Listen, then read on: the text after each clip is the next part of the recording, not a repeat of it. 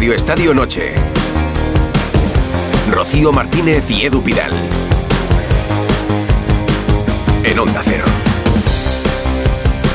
¿Qué tal? Muy buenas noches. Muy buenas. Oye, Edu, celebramos el Día de la Radio Hombre, con un bueno. partido de Champions, con una victoria del Madrid, con dos estrellas. Brahim goleador, Lunin Te parador. voy a contar una interioridad de la radio. Como has visto el partido del Madrid, en el último tramo de la brújula, la Torre, Ana Aguado y todo el equipo ya han hecho casi el partido con la cazadora puesta para salir corriendo en cuanto sonaban las horarias de las once y media para empezar Radio Estadio de Noche. Quieren llegar a casa ya Para cuanto eso- antes. Bueno, y nos van escuchando en el Nos coche. A quien vamos a coche. escuchar es Ancelotti, que está hablando ya en Alemania, en Leipzig. Allí están Espinola, Burgos y Pereiro, Carlo Ancelotti en la sala de prensa.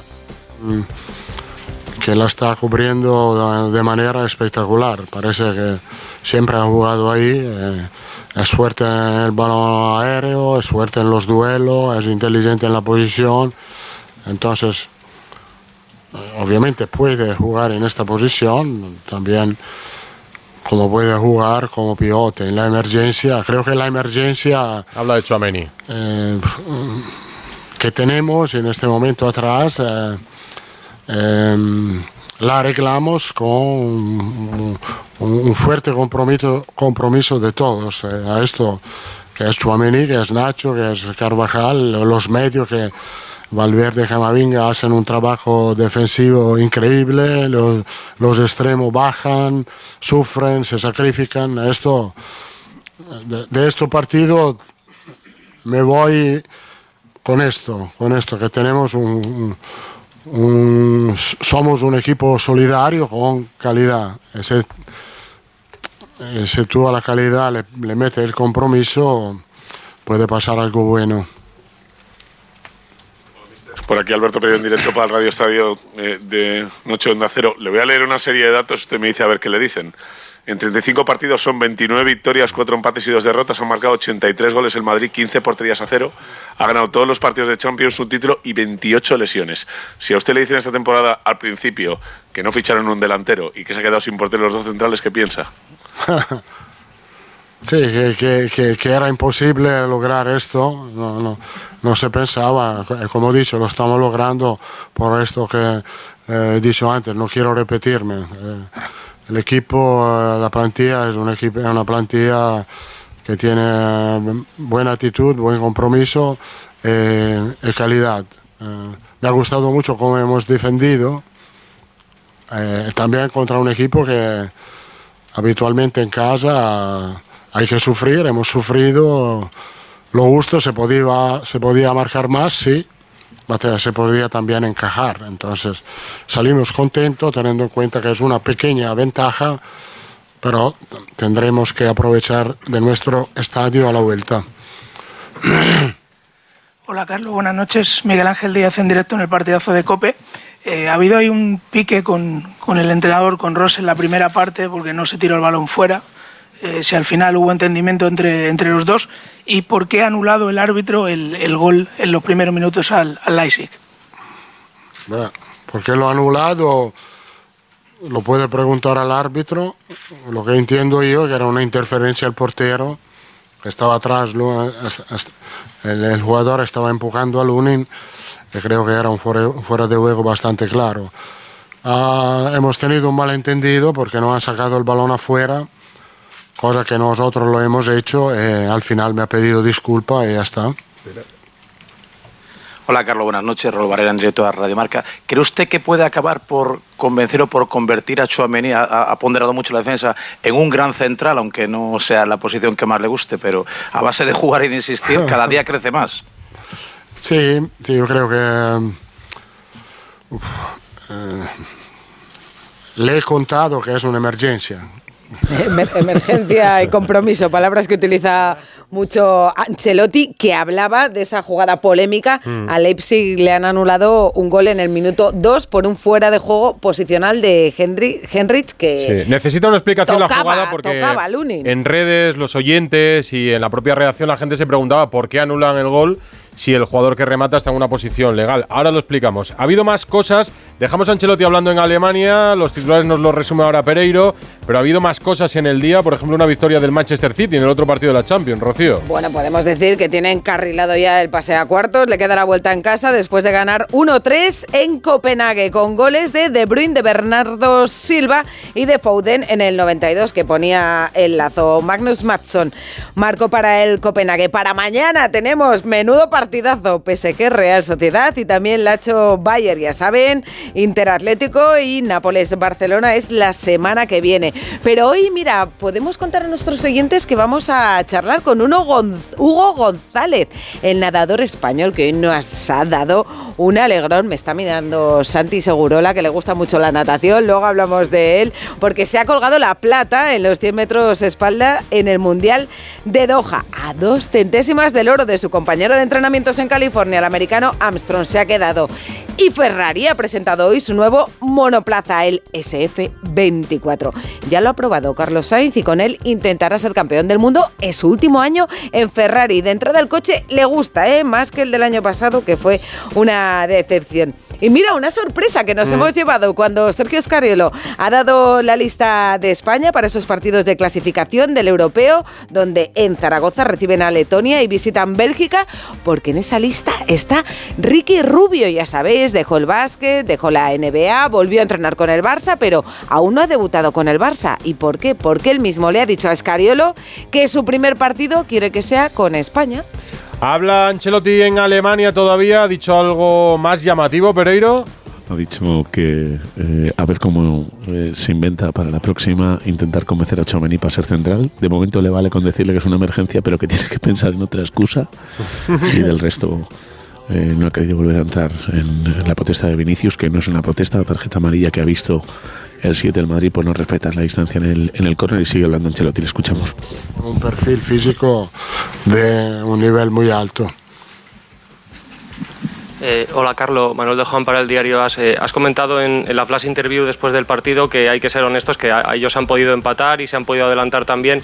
No sé si dentro de este buen resultado y estas buenas sensaciones, ¿qué, has visto en el Leipzig, qué has visto en el partido que a lo mejor te, llame la atención o, creas que tengas que poner el acento de cara a la vuelta? No, nada, nada, nada nuevo. Es, eh, es un equipo que ataca bien, en mi opinión, está bien organizado porque los extremos están por dentro, empujan con los laterales. Tengo dos delanteros con un perfil distinto, pero muy bueno en mi opinión. Creo que el hecho que hemos mantenido la portería a cero ha sido bueno, muy bueno, significa que hemos trabajado bien. como he dicho, tenemos una pequeña ventaja, más el partido de vuelta tenemos que jugarlo con el mismo compromiso y con la misma actitud de hoy. El partido de vuelta será en tres semanas, miércoles 6 de marzo a las 9 de la noche en el Santiago Bernabéu Real Madrid Leipzig. Ventaja para los blancos después de este partido de ida. Presentamos a todos. Rocío Martínez y Edu Pidal. Radio Estadio Noche. Santiago Segurola, buenas noches. Buenas noches. Bueno, Brahim hacía hoy de Bellingham. Se ha sacado un gol de la chistera. El lunes de Courtois. Sí, sí, no, no, exacto, exacto. Se ha sacado un golazo de la chistera espectacular, aunque bueno, mañana veremos el alcance de esa lesión en el solio. Enseguida yo creo que hablará y nos contará. Yo creo que, bueno, que igual es menos de lo que. Parece que se le ha podido subir el gemelo, pero que no tiene. Yo creo que no daba la sensación de ser mucho. Lo que ha dado la una sensación impresionante impresionante ha sido el gol. Un gol. ¿Maradoniano? Mesiano. Como ¿Mesiano? Centro de gravedad bajito, yendo por el suelo y sacando la zurda. Es que además eh, ha resuelto un partido complicadísimo para el Madrid. Es cierto que el Madrid ha tenido oportunidades. Ha sido un partido precioso y lo ha hecho esencialmente precioso el, el equipo alemán, porque este tipo de, de equipo permite, o sea, traza un juego que no mira hacia atrás y creo que eso, digamos, con el Madrid enfrente, que sabes que, va, que tiene grandes jugadores, el resultado es un partido creo que con 30 remates, 15 de cada uno. Sí, sí, 14, sí, sí. Eh, oportunidades clarísimas, pero sobre, sobre, todo la sensación de que el fútbol, con el fútbol puedes disfrutar como un enano. Y eso ha, habido épocas en las que no ha sido tan sencillo. Yo creo que los equipos alemanes, que tienen defectos, por ejemplo, defensivos o les cuesta, para mí son maravillosos por eso, porque te permiten disfrutar del fútbol de verdad. Pues eh, Enrique Ortego. tal? Y Buenas yo noches. creo que, que Lunin, buenas noches, ha zanjado el debate ya, ¿no? Sí, ya es el- el... elegido hasta que vuelva a Courtois. Ha hecho nueve paradas, creo que solo Casillas en Anfield en 2009 y Courtois en la final de, París habían llegado pues a ocho o nueve paradas. El partido del Madrid no ha sido bueno, pero fíjate, para mí, por lo menos la primera parte, pero se ha traído una victoria, se ha traído un portero titular de aquí a final de temporada, se ha traído un jugador que eh, se merece ser titular por lo menos mientras no esté Bellingham, que es Brahim, y luego se ha traído un central que puede jugar ahí siempre que quiera, porque ya en tres partidos ha demostrado que esa posición puede ser para él. Que a él no le guste, no le gustará, pero tiene todo para ser un gran central. Como yo estaba escribiendo ahora mismo, tiene de central hasta los andares. Esos buenos centrales eh, franceses, Bolí, Tresor. Barán, todos estos centrales franceses, Pata alta y Thuram, paso largo. así y tal, pues hasta eso tiene. Domina el juego aéreo, domina la anticipación, va bien al suelo. Por supuesto, tiene que aprender muchas cosas del oficio, pero también el Madrid se trae del Leipzig un central para el futuro.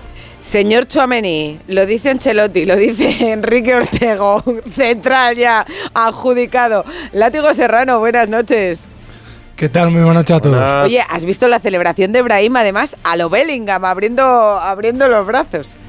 Sí, tienen ahí una especial complicidad entre los dos, ¿no? La verdad que es un gol muy propio del Messi o, del Kun Agüero, ¿no? Jugadores de estos de centro de gravedad bajos que no son fáciles de tirar, que les tiras patadas y las esquivas, le derribas y se levanta rápido y continúa la, la jugada. Creo que la actuación de Brahim ha sido estelar y le, y le pone en el foco y, demuestra un poco el, por qué Ancelotti no confió en él en los cuatro primeros meses, apenas le dio bola hasta la lesión de Vinicius y, coincido mucho en, en el rol de Chuamení. Creo que cuando estén todos, si es que el Madrid tiene la suerte de que vuelvan a estar, eh, no cuento a los del cruzado, eh, dejar fuera a Camavinga del centro de campo para meter a Chuamení y jugar con Nacho creo que sería un error. Creo que Chuamení tiene que ser la pareja de Rudiger de aquí hasta que vuelva Militao y luego ya veremos.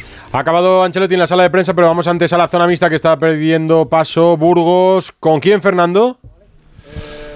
Pues por aquí el MVP del partido. ¿Qué tal, Brahim? Buenas noches. Hola, buenas noches. Bueno, lo, lo primero de todo, eh, ¿cómo estás? Eh, no ha sido una lesión muscular, ha sido el golpe ahí en el, en el gemelo. ¿Cómo estás?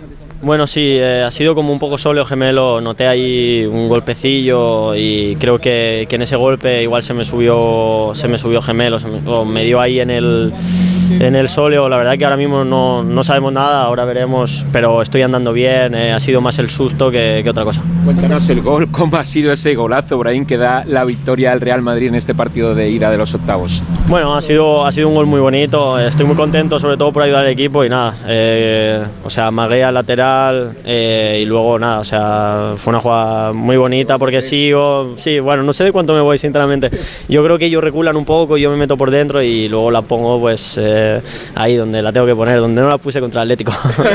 No sé si te comen mucho la cabeza, estás en un momento eh, dulce, con las miradas de Luis de la Fuente, que sabe- sabemos que estás centrado en el Madrid, pero no sé si te da un poco de, de miedo ese golpe cuando te has ido, si por la cabeza te han pasado muchas cosas.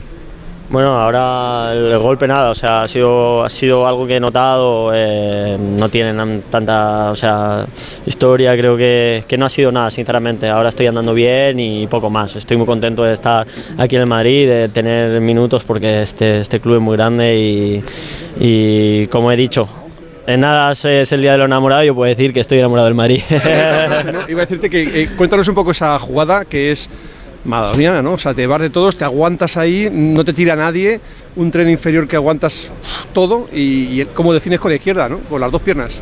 Bueno, sí, eh, utilizo bien las dos piernas eh, desde pequeño, eh, es algo natural, que evidentemente hay que practicar, pero bueno, es algo natural, nada, o sea, amago y luego la pongo, la pongo como he dicho, donde no la puse otros días y hoy pues salió ahí. Brahim, no sé si lleva mucho tiempo persiguiendo este momento, triunfar en el Madrid, dos goles en Champions, ocho en lo que va de temporada. ¿Estás en el mejor momento de tu carrera? Bueno, sí, estoy en un gran momento, eh, no voy a decir el mejor momento, sino en un gran momento. eh, y bueno, eh, ahora hay que seguir porque esto es el Madrid y hay que siempre tomar la responsabilidad cuando tienen los minutos para, para seguir demostrando pues, que está al nivel de- del mejor club del mundo. En los primeros 15 partidos de la temporada jugaste 125 minutos. En los últimos 20 lleva más de 1000, de los cuales 11 es titular. Esto es darle la vuelta a una tortilla cuando Ancelotti contigo contaba menos que ahora, evidentemente. Bueno, estoy muy agradecido al míster, solo puedo decir eso. Eh, ya sé que, me preguntáis por él, pero o sea, desde el primer momento él, él apostó por mí, estoy agradecido, eh, me ha mejorado, ahora soy una mejor versión.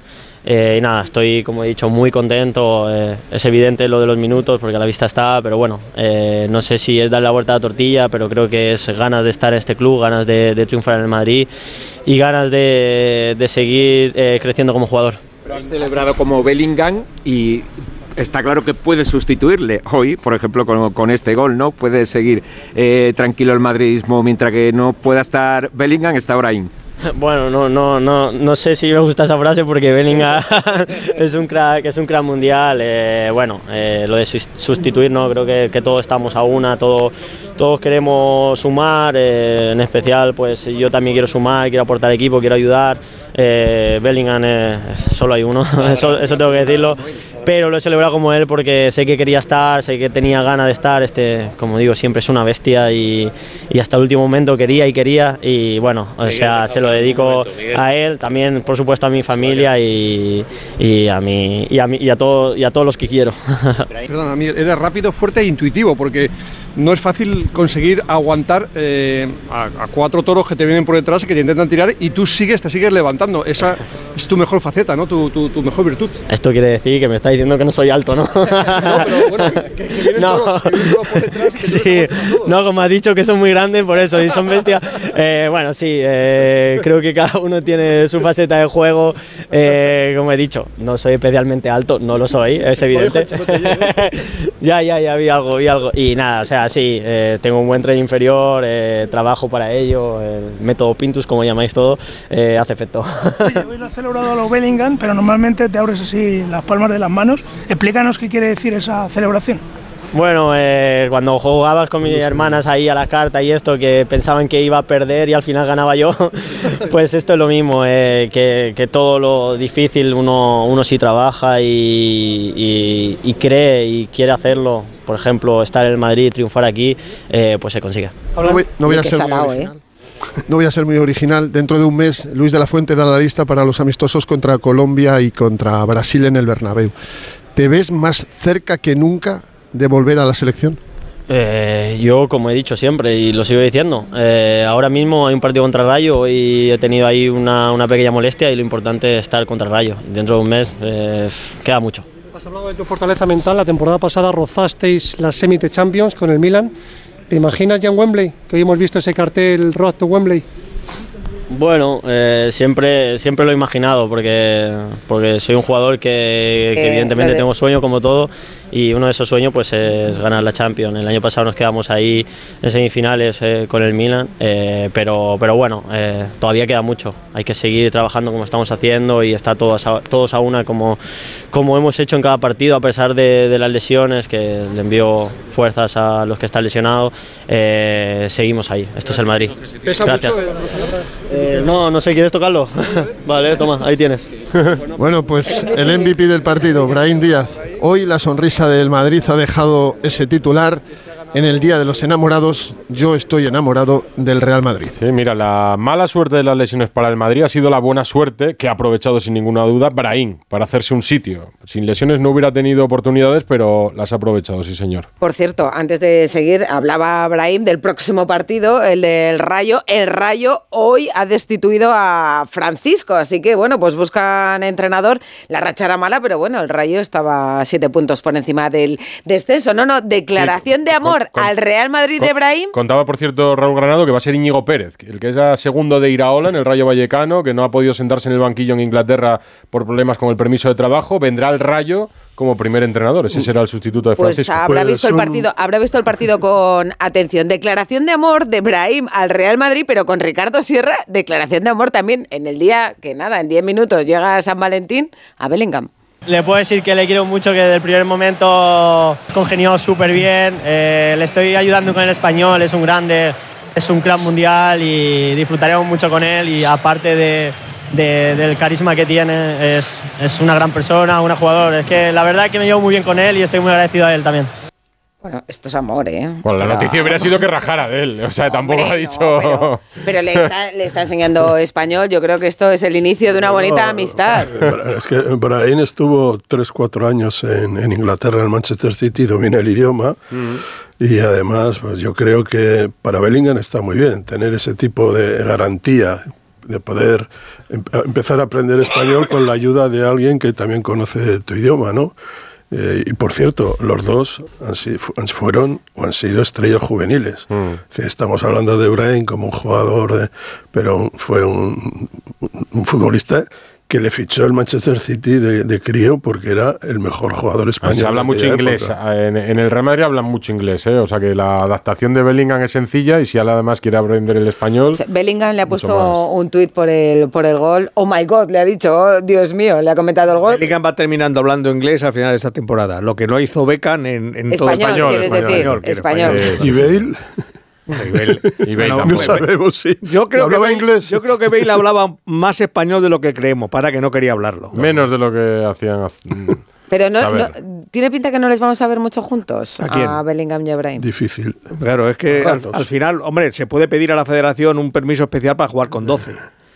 Porque si no, ¿a quién quitas? ¿A Rodrigo, a Vinicius? Yo Pues creo- sí, un yo día- creo un día que puedes quitar Rodrigo- no un día sí, un día lo puedes quitar, eso, eh, eh, Miguel, podría- claro, podrían pero, jugar juntos. y, Nah, y es vas difícil. aprovechando su buen momento. O sea, lo que está claro que ahora tiene que jugar porque eh, los jugadores son rachas y, y más cuando y con Y- y goles. escucha, es y, y- juego y otro más día, goles. y otro día, en un partido amable, puede descansar Cross y juegas con Camavinga, Valverde, Bellingham y Brahim en el rombo, en el Bernabéu, en un partido más o menos amable. o sea, pueden coincidir, sí. ¿Van a coincidir el día del Bayern? No, No. evidentemente no. Claro. Ni ninguno de los Esos días van a gordos. jugar los- claro, pero esos días son a los que yo me refiero, en los que tú no puedes tener a Camavinga o a Chouameni en el banquillo. Va a Entonces, hablar- ahí tienes que recolgarlo. ¿Va a hablar alguien más en la zona mixta, Fernando? No, no, no, no, aquí ya sabes uno y gracias. Estoy viendo el autobús del, del Real Madrid, el de los jugadores y el del cuerpo técnico. Luego hay unos cuantos más pequeñitos de eh, otros eh, directivos, gente de marketing, invitados. Estoy aquí junto al coche de uno de los vicepresidentes de Pedro López, un BMW maravilloso. Están esperando a que se vayan todos porque hoy en Madrid sí que puede volver desde el aeropuerto de, de Leipzig. ¿Hoy no hay huelga o qué? Para salir de Leipzig no. ya fue ayer, bastante ha tenido el Madrid con el viajecito de, de ayer y hoy sí, hoy sí puede volver desde el aeropuerto de esta ciudad. Bueno, Pereiro, habrás disfrutado narrando el gol de Brahim, ¿no? O las paradas de Luni, no sé qué te ha Me- gustado más. Me, me le- me lo he pasado bien con el, con el partido en general porque la primera parte ha sido un despropósito en cuanto a arbitraje y nos ha dado para tener un poquito de jácara ahí con la, con la historia y, y es verdad que la segunda, pues entre las paradas de Lunin y, y el golazo que ha metido el chaval este, que parece que se le da bastante bien lo de jugar al fútbol, pues oye, pues eh, séptima victoria consecutiva del Madrid en Champions, que sigue impoluto y ya te digo, como bien decía Fernando, por aquí hay sonrisas y, y cero quejas. Se marcha ya todo el Madrid, así que aquí estaremos para ver si hay algo más, pero vamos, tiene pinta de que está esto bastante finiquitado. No me extraña que haya sonrisas, porque es la séptima consecutiva del Real Madrid, pero no es la mejor de las siete, ni mucho menos. El Madrid no ha estado bien en la primera parte y tampoco ha estado brillantísimo, salvo algunos tramos y algunas jugadas en la segunda. Lo estábamos hablando ahora, Edu. Si es que si el portero hace nueve paradas, más los muchos centros laterales que se han ha habido un par de centros laterales, que había cuatro al remate alguna- y el balón ha ido justo donde no estaba ninguno de los cuatro. Pero en dos jugadas. hay alguna parada que es de gol, gol, gol total. Por ¿eh? eso digo O sea, que si, si tu gol, portero tiene que hacer eh, nueve paradas eh, y, y te han dominado como te han dominado, pues algo has hecho mal. Incluso has defendido mal, aunque hayas dejado la puerta a cero. Es que el fútbol muchas veces nos dejamos guiar solo por los guarismos y dices, joder, claro, portería cero, extraordinario. Pero claro, cuando, con el portero haciendo nueve paradas, cinco a lo mejor de gol, pues la portería cero es un milagro más que, más que otra cosa. Pero el Madrid es así, es que juega con un termostato y pone la temperatura al partido que quiere en cada momento. Cuando ha tenido que ponerla un poquito más alta, la ha puesto, ha marcado un gol, ha hecho otra contra y luego otra vez atrás. Ahorro energía otra vez. Y Yo est- estaba convencido que el Madrid marcaría, porque marca siempre, y porque tiene las cualidades, tiene el tipo de jugador que te resuelve partidos. Cuando juega bien, pues eh, te meten cuatro, cuando juega regular, pues igual te gana 1-0, aunque la jugada de Vinicius ha sido igual de buena que la de que la de Brahim y sin embargo, pues eh, el tiro al palo, po- podía haber sido el 0-2. Yo creo que hay que atribuirle, sin jugar bien, Eh, el Madrid, hay que decir que es muy difícil defender a este equipo. ¿eh? Eh, De medio campo para adelante es un equipo no solamente enérgico, sino rápido, con jugadores muy listos. Eh, Daniel Olmo 1, Xavi Simons espectacular ha sido hoy. Y en general eh, con muchas alternativas. Santi, Con- sí. Santi, un momento, perdóname. Sí, mira, eh, protagonista en la zona mixta del Red Bull Arena de Leipzig. ¿Qué tal, Dani? Olmo, muy buenas noches. ¿Qué tal? Buenas noches. Bueno, un 0-1 que complica un poco la clasificación para cuartos de final. Sí, la verdad que sabe a poco porque hemos tenido nuestras ocasiones en, en la primera parte, eh, hemos tenido 2-3, luego el gol anulado, en la segunda también y bueno, ellos al final no, no te perdonan. La calidad técnica de, de Brahim ha decidido el partido. Nueve paradas ha hecho Lunin, su mejor partido con la camiseta del, del Real Madrid. Si encima tienen tanta calidad arriba y sale un portero que no le metéis un gol que es imposible, peor no, no se puede poner. No sé, al final el Madrid es, es el Madrid, tiene jugadores eh, de clase mundial en, en todas las posiciones, así que para ganar hay que hacer un partido perfecto y meter las ocasiones. ¿Y qué te ha parecido el gol? ¿Qué qué? El gol, el gol anulado. Pues, pues bueno, pensaba que lo habían anulado por fuera de juego de Sesco y, y dicen que, que, que Benny Henrich creo que obstaculiza a Lunin ¿no? en el gol. No sé, la verdad. Sus motivos tendrán, ¿sabes? Pero yo creo que, que es gol legal.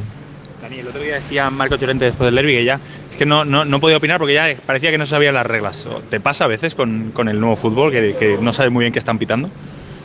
Bueno, sí que es verdad que al final a veces los pitan, a veces no, ¿sabes? O sea, no, no hay mucha claridad en, en ese sentido, pero bueno, final eh, quedan 90 minutos más en el Bernabéu, va a ser complicado, pero, pero bueno, vamos a darlo todo. Dani, estamos en directo en el chiringuito. Cuando tú como profesional... Vamos a hablar en un momento de la jugada por la que le preguntaban a Dani Olmo, el, gol anulado al Leipzig por una posición en fuera de juego de un En futbolista que molesta, que toca a Lunin y por eso precisamente pitan el fuera de juego, porque el jugador que remata sí está en posición legal. Tres minutos para la medianoche.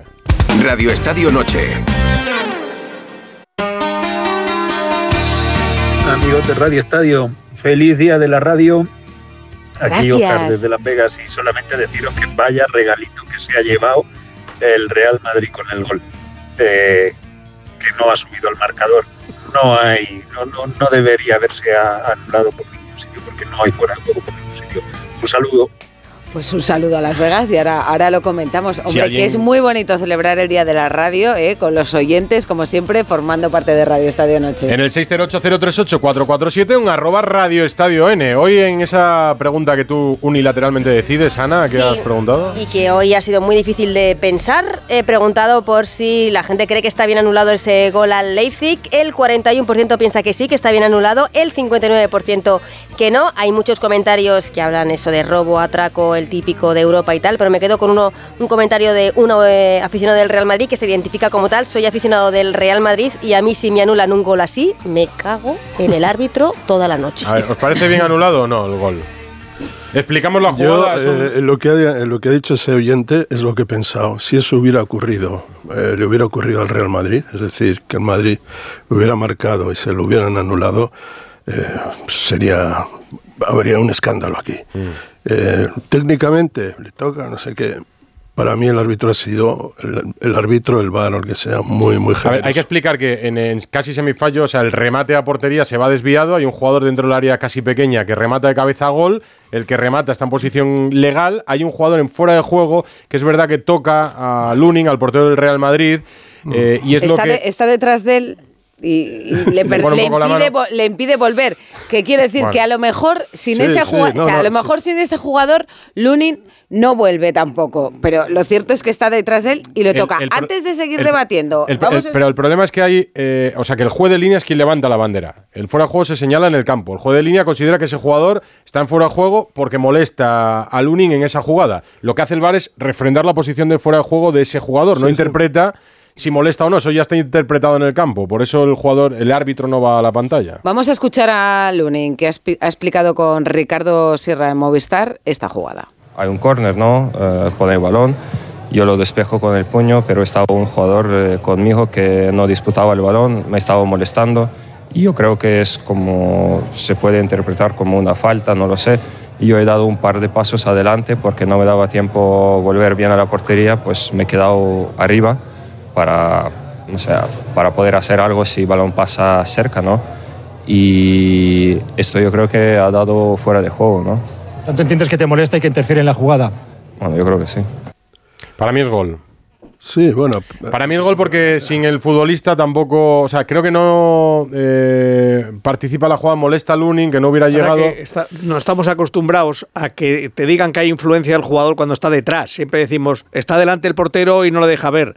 Entonces, en este caso, está detrás del portero, pero, Pero le toca. Detrás sí le toca. es que para, para mí esa es la clave. es el toque. Claro, Si nos ponemos que le, mete, le mete la mano en la espalda. sí. Pero bueno, No yo creo que es mínimo, pero le toca. Sí, sí, eso, eso está claro. Pero Ima- el eh, árbitro- Miguel, eh, imagínate que estás jugando la semifinal, la final de la Copa Europa y te ocurre esto, y le ocurre esto al Real Madrid. Mañana serían portadas. eh, No sé si sería portada, pero- Hombre, vamos, por no, mucho no, menos que eso, escuchamos.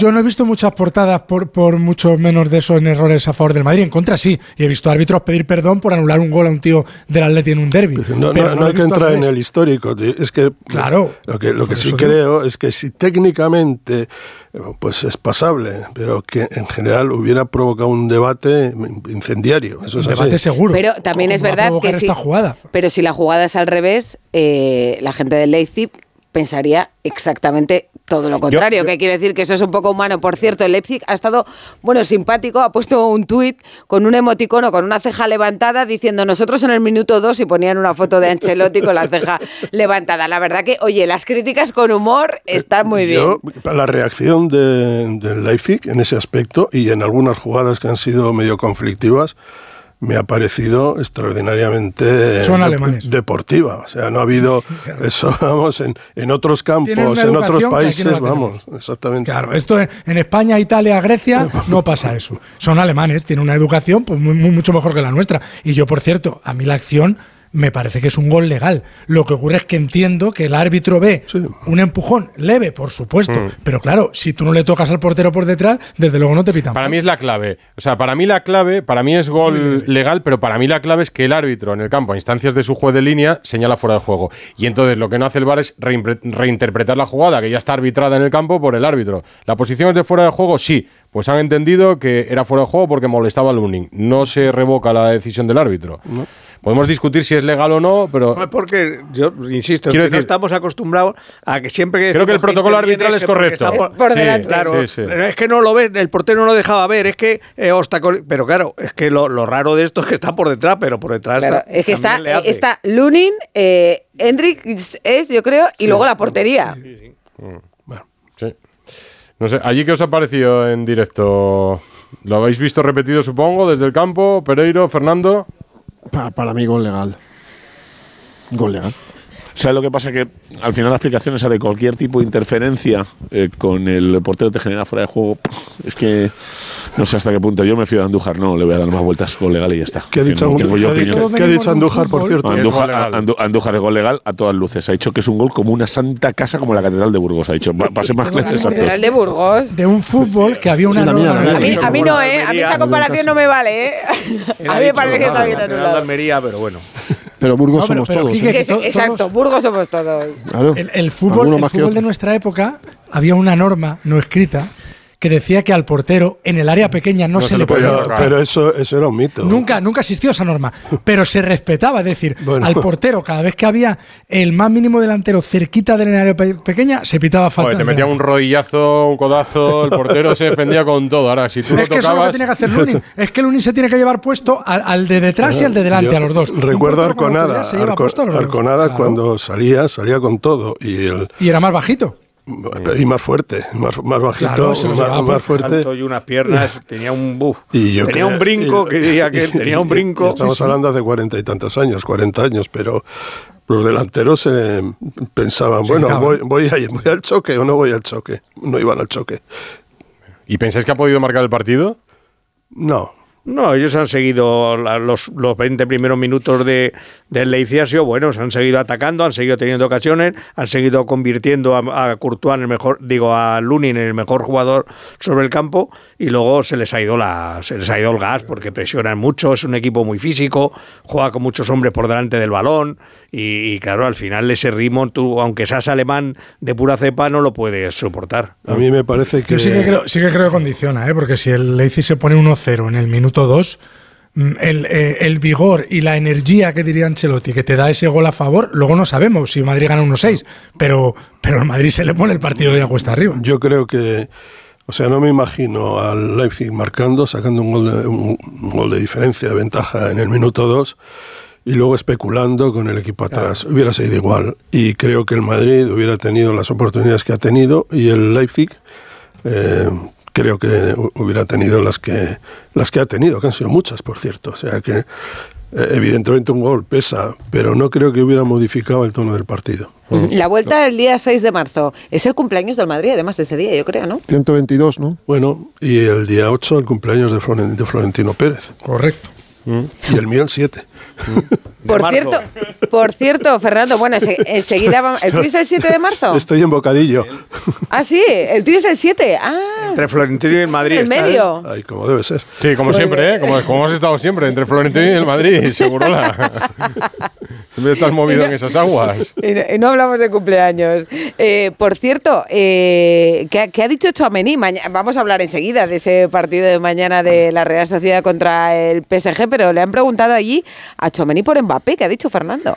En Canal Plus, eh, Plus Francia, que lástima que no se lo ha dicho a Ricardo Sierra porque tendríamos el sonido. Le han preguntado, la, la- la pregunta es, ¿Mbappé al Real Madrid? Dice, no, no, no me dijo nada y aunque lo hubiera hecho no te lo habría dicho. Ah. Hablamos de ello en el vestuario porque es un tema importante, esperamos que las cosas se, se calmen en las próximas semanas. O sea, que hablan de Mbappé en el vestuario del Madrid. Oye, eso es un buen titular, ¿eh? Sería Desde raro hace que no hablara. dos años y medio, ¿eh? desde hace mucho tiempo. Además, lo del otro día de Rodrigo, la frase de Rodrigo el otro día en zona mixta en el Bernabéu es: me encantaría que viniera Mbappé al Real Madrid. Y le, y le repregunto, digo, Rodri, pero es que si viene Mbappé, uno de los de arriba sobráis. Me da igual. Lo importante es que el Real Madrid sea más fuerte. Hoy, por cierto, 200 partidos con 23 años. Rodrigo Goes, 200 partidos, 50 goles, 8 o 9 títulos. No le han salido mal los fichajes, no, no, estos meninos al, al Real Madrid, ni mucho menos. Yo, con respecto a Chouameni y eso que ha dicho Ancelotti, de que tenía que convencerle aunque no le gustara, yo creo que la buena parte de los mejores centrales que ha tenido el Madrid a lo largo de la historia han sido gente que no quería jugar de central. Hierro, por ejemplo, Fernando Hierro detestaba jugar de central, quería jugar en el medio campo, porque además hacía goles, y muchos goles. Sanchís empezó jugando de, en el medio campo. Ramos, de Eh, lateral. Y, y- y en general, yo creo que la mejor academia que han tenido los centrales, los que verdaderamente han triunfado en el Madrid, ha sido que han sabido jugar al fútbol en otras posiciones y aplicarlo luego porque tenían el físico, el conocimiento, El o oficio. que- el oficio en el, en el centro de la defensa. Entonces, quizá convendría explicarle a Chouameni, y en esto Ancelotti vuelvo a decir que puede dar un máster a cualquiera, sacarle el Pirri, por ejemplo. Pirri fue un centrocampista de ataque, además, que acabó siendo un magnífico Pero Santi, central. si hasta Schuster acabó jugando de libre. Bueno, eso fue, eso fue Tosak, eso fue Tosak hasta, Sí. hasta el 5-0 de Milán. ¿eh? Sí, ¿Recuerdas? claro. Y luego ya lo, Sí, lo sí. sacó y lo puso donde tenía que jugar. Pereiro, por refiero, cierto. no, dale, dale. Aquel año Schuster hizo un temporadón jugando en esa demarcación de, de líbero en la defensa de tres y Chuamení, eh, es que lo- el año pasado lo dijo Ancelotti a Camavinga, le dijeron, es que a Camavinga no le gusta jugar de lateral izquierdo y creo que respondió algo así como diciendo, igual le gusta menos jugar de suplente. Claro. Porque va a haber un gustando, momento, claro, va a haber un momento que va a tener que elegir. Yo creo que su futuro ahí de central puede ir ligado al futuro de Cross. Si Cross sigue Claro. otro año, es que Cross piensa que va a seguir jugando. Entonces, si sigue jugando Cross de, de central, tiene, digo, perdón, de medio centro y tienes además a Camavinga, tiene dos opciones. Entonces sí le puedes decir a Chomení, hombre, juega ahí, juega con Militao, juega Y con quien te toque este atrás. año. Pero Eh, si Quique, ya, si a mí me preocupa si este. Cross se fuera, yo creo que el Incluso salto de Chouameni... Incluso el fichaje de Mbappé. ¿eh? Es decir, que si por lo que fuera, este año ha sorprendido un poco ese 4-4-2 falso, porque al final tienes un centrocampista como Bellingham que tiene 16 goles en la liga. Entonces tienes al mejor delantero centro posible. Pero imagínate que viene Mbappé y Ancelotti decide jugar con un 4-3-3, que es lo que ha hecho toda la vida. ¿eh? Y, jugar con- menos en y entonces jugar- habría un hueco menos en el medio campo, que sea el que dejara Cross. Pondría, yo no sé, en Bellingham, por ejemplo. Sí, tienes que hacer Camavinga, Valverde, Bellingham. Sí, esa, ese O tipo. Kroos. Eso es. Y en la Y delantera, Rodrigo, Mbappé y Vinicius, que suena de maravilla. ¿eh? Sí que suena bien. Por Eh, cierto, hoy me he acordado, Pereiro, de ti, de lo que has contado algún día, por ejemplo, ayer, ¿no? De, de Tony Cross, que tampoco él- su relación con Alemania es muy allá. Le han pitado, ¿no?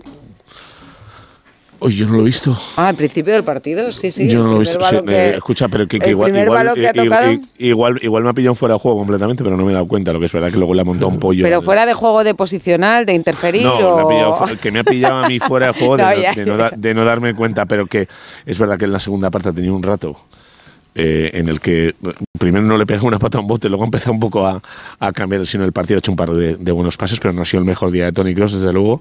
Y, y es verdad que ha tenido la bronca esa eh, con eh, Uy, la sí, jugada de la sí, sí, patada sí. de Brahim que se ha ido directamente primera por Haidara Sí, y, sí. y luego por el árbitro por no haber parado la jugada. Pero yo Sí. creo que era también respondía a que el Madrid en la primera parte no ha parado en una, en una lesión de Openda que no ha, querido- que no ha ahí, querido sí. parar hay que decir de Cross que es el mejor representante, un- de los dos o tres mejores, quizá el mejor representante del fútbol de la antigua Alemania, del este. Porque Hombre, él, desde luego, él nació allí, él nació el no único- en el, el único de los campeones del- de- del mundo era, del muro, Era, Santi. de, era de la zona. Oye, Claro, ¿y Ancelotti, Ancelotti ha dicho si eh, debate zanjado en la portería o no? Bueno, no hace falta que lo diga. Ya lo ha dicho con sus decisiones. Por sus, por sus hechos. Los conoceréis. Los, y les, le- les conoceréis. Son cinco partidos consecutivos de Andrei Lunin. En los últimos cinco partidos, el Madrid ha encajado la friolera de dos goles. ¿eh? Dos goles. Yo creo que el debate está zanjado desde hace. Sí. Cinco partidos. Desde la Supercopa. Sí, bueno, bueno, yo que- no sé. Es que me, me- me da la impresión de, de que bueno, la elección era, era fácil para Ancelotti. Creo que era bastante fácil una vez que se lo dice el club. Y a partir de aquí, Lunin de Atisba, a ver lo que voy a decir, Atisba porterazo. O en el Madrid o en cualquier otro sitio. claro. Lunin- cual- A ver, a ver si va a haber debate No. cuando vuelva Courtois. No, No, no, no. Si el debate, el debate, el debate que puede haber es si Courtois se recupera bien de la rodilla, que no tiene por qué recuperarse mal. Pero una lesión de cruzado es una lesión importante en todos, en todos los futbolistas.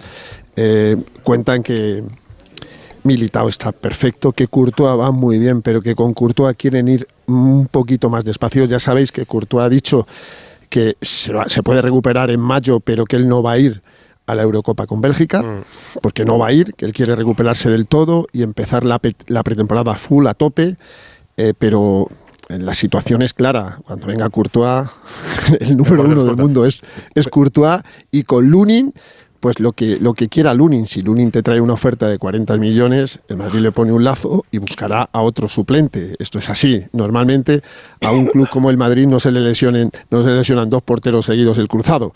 Pero lo de Lunin tiene muchísimo mérito cuando en verano, en verano, Lunin estaba más fuera que dentro. Y hoy era su primera eliminatoria en Champions, su Lo- primer lo bueno- partido del caos. Lo bueno, al margen de que cuando vuelva a Courtois juegue Courtois, es que Lunin ya juega con la seguridad de que si hoy falla, la ida de los cuartos de final con el City, con el Liverpool, con el Bayern o con quien sea, la jugará Lunin. Ya no dependerá de la actuación o no que vaya a tener hoy, a No, que pesar ha de que Kepa decidido, pueda Edu, jugar algún que ha partido de- decidido, de como decidió que, que Kepa era el Por portero eso- titular cuando vino, ahora el portero titular de Carlo Ancelotti es, Es Lunin. Andrei Lunin. Por eso a mí me parece una buena decisión tomada, porque independientemente de lo que pensemos sobre el portero, Lunin ya juega con la seguridad de poder fa- de poder de poder que no a errar. castigar, Eso claro. es, de que el próximo partido no, le va a penalizar por un fallo en el partido Ahora, podemos, podemos decir de Eh. Lunin y de algunos juegos de- del Madrid lo mismo que hemos dicho de la posición del central del Madrid. Gente que parecía que, que era cuestionada o que juega fuera de posición y que luego triunfan. Porque si hacemos una lista de los héroes, entre comillas, de- del Madrid actuales, Lunin durante dos, tres años en el Madrid se consideraba un portero Mm. que no valía para el Madrid, hay que decirlo así. Y ahora sí vale, y vale de verdad Por para el eso Madrid. ficharon a Kepa. Sí. Uno, ese No es-. Brahim, lo mismo, Brahim no solamente se fue al Milán, sino cuando regresó, la sensación que había es que era un jugador prescindible. y lo hacía prescindible, lo hacía en las decisiones de Ancelotti que no le, coloca, no le ponía en el campo. Vinicius, Vinicius, las dos primeras temporadas, la primera sobre todo, pero las dos primeras temporadas de Vinicius, había hasta cachondeo con Vinicius. O sea, era un jugador el menos unánime de- en, en- en el madridismo con respecto a la opinión. Y, El cachondeo yo creo que no venía mucho del madridismo, ¿eh? yo, sí, sí, sí, sí, en el campo. Era que venía Bueno, más había, No, no, había y el chistes, madridismo, ¿eh? vamos, el Bernabéu Había- era el Bernabéu veces- era con, sí, con sí. Vinicius, que si no metía un gol, Era un que- niño. ya, Da ya, igual, claro, bueno, claro que Bernabéu Pero si era un niño. Claro Sí, pero que era- existía sí, no, no, la sí. grada. Sí, claro que era un niño, evidentemente. Pero la impresión que se tenía es que era un tiro al aire, que, Mm. que no... Y de hecho al entrenador le gustaba. De hecho, de hecho le- a de Zidane, momento, sí. de hecho a Zidane le colocó de, de carrilero derecho contra el Chelsea en un partido que prácticamente fue mm, la despedida de, de Zidane. Real- de- y, y- y luego acabas, eh, no, es- en, eh, en, en Stamford Bridge. Juego de, de la... de- ¿No fue con el- contra el PSG o contra el Chelsea? no, fue? contra el Chelsea fue. No, fue Ah, sí, contra el allí, Chelsea, sí, de sí. la Contra el Sí, pandemia. sí, allí, Sí, sí. contra el Chelsea. Entonces, un un jugador que acaba jugando el lateral derecho como Vinicius, dice, es que esto no, no lo ve Sí, muy claro. ahí, ahí. Y al final, Eh. el tiempo, los partidos, la verdadera calidad, el, el hecho de que eran muy jóvenes, que es verdad, acaban convenciendo. Pero si uno mira, repasa eh, los periódicos y los comentarios del primer Vinicius, de, de Lunin, del otro, y, y hasta Chouameni. Chouameni es uno de los jugadores de todos los fichajes el que menos en la posición de medio centro, digamos, ha, ha convencido. Y sin embargo, eh, era internacional francés.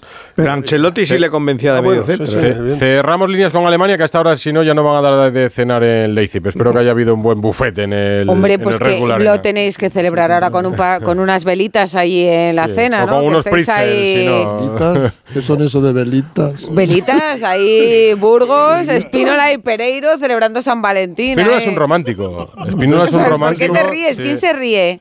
Yo, Pereiro, pero nos ves con velitas en una habitación. ¿No sois de velitas? No, hombre, en un restaurante. Sí os veo, ¿eh? Yo a Espínola sí lo veo. En sí un restaurante. ¿No sois románticos o qué? No, no, en la habitación. Eh, a ver.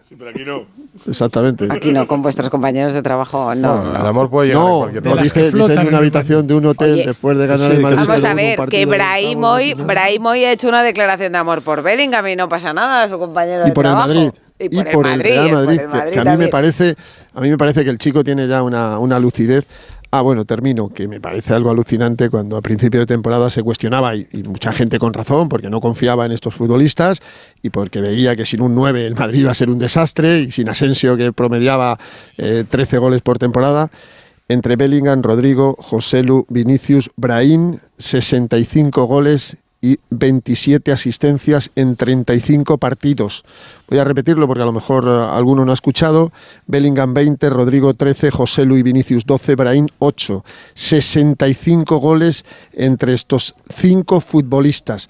Si siguen así, y no tiene por qué no, el Madrid es yo creo que mucho más candidato a la Champions que la temporada pasada.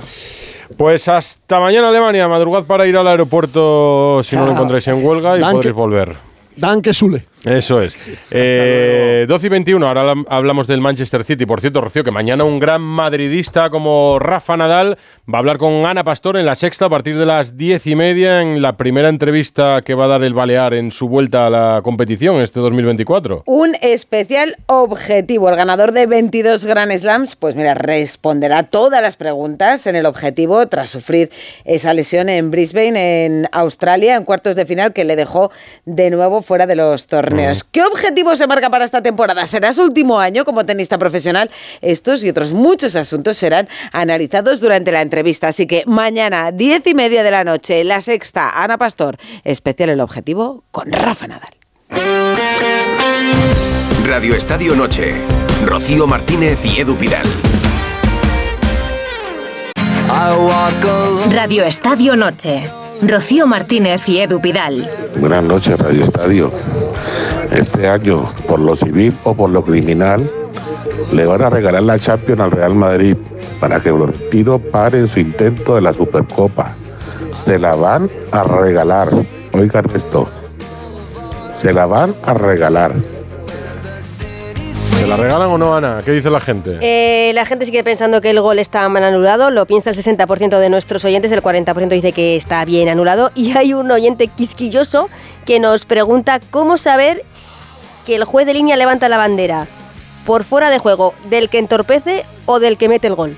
Hombre, porque luego el VAR analiza que, que está fuera de no, juego. Saber no lo sabemos. fuera- No, saber no lo sabemos. Hombre, pero es evidente. Si levanta por el fuera de juego. Pero es que no hay, no hay ningún otro posible fuera de juego. No, o sea, el fuera de juego. ya, remate. Pero el VAR no sabe Puede si está levantando por uno o por otro. El- Ya, pero cuando vemos las imágenes, el fuera de juego Pero es evidente. la- o sea, no hay duda y está claro la- qué jugador No, es el pero que que está fuera preguntan de que juego. por qué que preguntan que por qué tenemos que intuir que el juez de línea levanta la bandera por el jugador que está con Lunin y no por el jugador que remata. el Eso no lo Mundial ha sabemos. explicado que el VAR no entra Eso no porque sabemos. el jugador, el, el árbitro, el juez de línea levanta la De bandera hecho, por eso el no lo jugador. sabemos. Pero podemos intuir porque era el único fuera de juego que había en esa jugada. Pero es decir, se puede por lo equivocar, mismo que. Ya, pero, pero esa, eso, hombre, esa, esa inquietud la podemos tener siempre. Cuando levanta la bandera, cuando hay uno fuera de juego y tú a quién miras, al que está en fuera de juego. No, pero que se puede equivocar. fuera de Solo- juego. Pero es que no hay duda entre dos. Sí, puede Mira, entender. De no, hecho, no. de hecho, cuando nosotros vimos la repetición en primera instancia, lo que nos fijamos es si el jugador está en fuera de juego o no, el que La- remata. la primera- Tardamos dos minutos en ver que es la el- primera impresión antes de la repetición Es que el jugador que remata está fuera de juego. fuera de Sí, juego. eso, Fuera sí, juego, eso es eso también verdad. Yo, sí. yo digo en la, en la transmisión que hay hasta tres. Digo, se han quedado col- colgados tres jugadores de. Sí, parece verdad. Es lo que parece. Y es verdad que el juez de línea puede interpretar eso. Es verdad que el VAR luego interpreta. Vete, a preguntar. Seguro que si le preguntas te va a decir que es porque por el, el- por el empujoncito. Sí, claro. Vamos, no tengo la menor duda. Sí. Es que, es que en principio Mira, estaría la, bien de- escuchar la la decisión, conversación. Claro, el- la decisión creo tiene que, que lo ser que esa se- porque es, la- es lo que hay. Pero yo creo que el oyente se pregunta, como ha explicado Edu, que el VAR no puede entrar porque el juez de línea levanta porque hay un jugador que está detrás del portero. El, el- y yo creo que el oyente lo que se pregunta es si entre ellos hay conversación para Pero el explicar, VAR lo "Oye, ¿qué mira". pitas? El de, ¿qué pitas? ¿Uno u otro? Pero es que el bar lo mira. Que o sea, sí, porque no es inmediato, con lo lo cual, mira- evidentemente lo está mirando el bar. Hombre, pues ¿de qué va a estar hablando? Pues que Pero no, que no enti- independien- no este- independientemente no entiendo, de no que lo entiendo mire. esta duda, la verdad. Por la que o nos sea, entiendo, el entiendo el debate de si es suficiente lo que le toca a Lunin o no. O sea, para mí está bien anulado, pero bueno, entiendo Él el se debate. pregunta pero que el si el VAR sabe que el juez de línea ha levantado la bandera esa por, el jugador del de detrás. Pero ¿no? eso nunca lo sabemos. Por eso. Salvo Claro, cuando pues se eso, pregunta- pues eso es lo que se pregunta al oyente. Pero esa pregunta no nos la hacemos habitualmente. ¿Cómo no? Porque. definitiva para este claro. Lo que le he escrito. en fin. Miguel Bueno, Venegas, eh, buenas noches. Hola chicos, ¿qué tal? Muy ¿En el. Manchester City ha habido polémica o no? ¿Ha sido una victoria clara? No, ha sido clara. Bueno, clara, clara. A ver, el, el- el Copenhague ha hecho un ejercicio de resistencia dura- que le ha funcionado durante 92 minutos. Pero en el 92 ha metido el tercero el City y ya, yo creo que esto ya se acabó. Pero bueno, el Copenhague ha sido digno, ¿eh? bastante digno, sobre todo en la primera parte que ha enseñado los dientes, ha metido un gol el, el empate. Y luego el, Ederson, cuando el City ya se- se, Ederson ha ayudado, ¿eh? Sí, sí, Ederson ha dado casi la asistencia, sí, sí. Y el City ahí se veía muy superior y luego ah, es verdad que ha sido muy superior durante todo el partido. Hemos visto un soberbio Kevin De Bruyne, hemos visto golazos, el de, el de Bernardo Silva es fantástico. Hemos visto a Haaland fallar bastante porque ha tenido dos mano a mano y los ha fallado. Ha hecho una volea chilena que se ha Está hecho acabado ese ya y- jugador, te lo digo yo. Es fantástico. No, no está acabado ni mucho menos. Es A ver, cuidado que la ironía Pero no se hoy- entiende en la radio, ¿eh? Que no- Ya, pero hoy se ha ido sin Aunque gol. nos pueden ver en Eh, YouTube y- la y- gente. Sí, sí, sí, sí. Y, luego además le ha salido un poquito cara la victoria Guardiola, ¿eh? porque eh, se han retirado por lesión tanto Grilis como Bernardo Silva. Parece que los dos muscular y no será grave, ¿no? Pero bueno, es una derrota, es una victoria que le ha costado más de lo que la gente se esperaba, creo, aunque este Copenhague eliminó al Manchester United y, y que tiene un pequeño, pues eso, un pequeño precio en forma de lesiones. Pues eh, muchas gracias, Miguel Venegas. Mañana nos cuentas también la, la jornada, porque hoy, por cierto, mañana tenemos el partido del PSG contra la Real Sociedad, pero hoy han salido los horarios de la jornada 28. Esta semana escuchábamos a, Simeone quejarse, dar las gracias, irónicamente, precisamente a la liga, por no ponerles el partido el viernes y ponerles el sábado, cuando, ante Las Palmas, cuando tiene su partido de Champions en casa del Inter, el martes. Bueno, pues lo que no le han concedido a Simeone, se lo han concedido al Barça, porque han salido los horarios de esa jornada. El Barça jugará la vuelta ante el Nápoles un martes ¿Cuándo juega el Barça su partido de liga? Pues el viernes 8 de marzo, el viernes ante el Mallorca. Así que me imagino cuando el Cholo ya ha visto los horarios. Nunca ha jugado el Atlético de Madrid en viernes esta temporada. Yo recuerdo un partido, creo que fue un viernes en Las Palmas. ¿Y el Barça? El, el Barça sería el primero. Claro, por eso digo que no es habitual que, que ni Barça ni No, Atlético pero de Madrid yo ni creo, Real Madrid yo creo los que, que al final, pero que el Atlético de Madrid sí que ha jugado en, en viernes. Y alguien le puso en el viernes, en el horario. Entonces no sé, no, no sé si luego jugaba en Europa o no jugaba o cuáles eran las circunstancias, pero no es que el Atlético de Madrid en su vida le han dado la- el placer de jugar el viernes para que no sé qué, sino que sí que ha jugado, jugó contra Las Palmas, perdió por cierto. Pues. Eh, Oye, nos vamos a París. Sí, que mañana juega la Real Sociedad frente al PSG. Hay jornada de Champions, jornada con españoles. Sabéis que está la partida, las idas de los octavos, también las vueltas. La semana que viene, como decimos, serán Atleti y Barça. Y en París están ya los enviados especiales de Onda Cero que mañana van a contar el partido en Radio Estadio, en una edición especial con Edu García, Íñigo Taberna, Gorka Citores. París, ciudad del amor en San Valentín. Ahora sí que estáis, estáis en el centro del mundo para el. Pero 14 de Frasquet, ponos una música romántica o algo, ¿no? Gorka, Taberna, Y nosotros buenas noches. trabajando.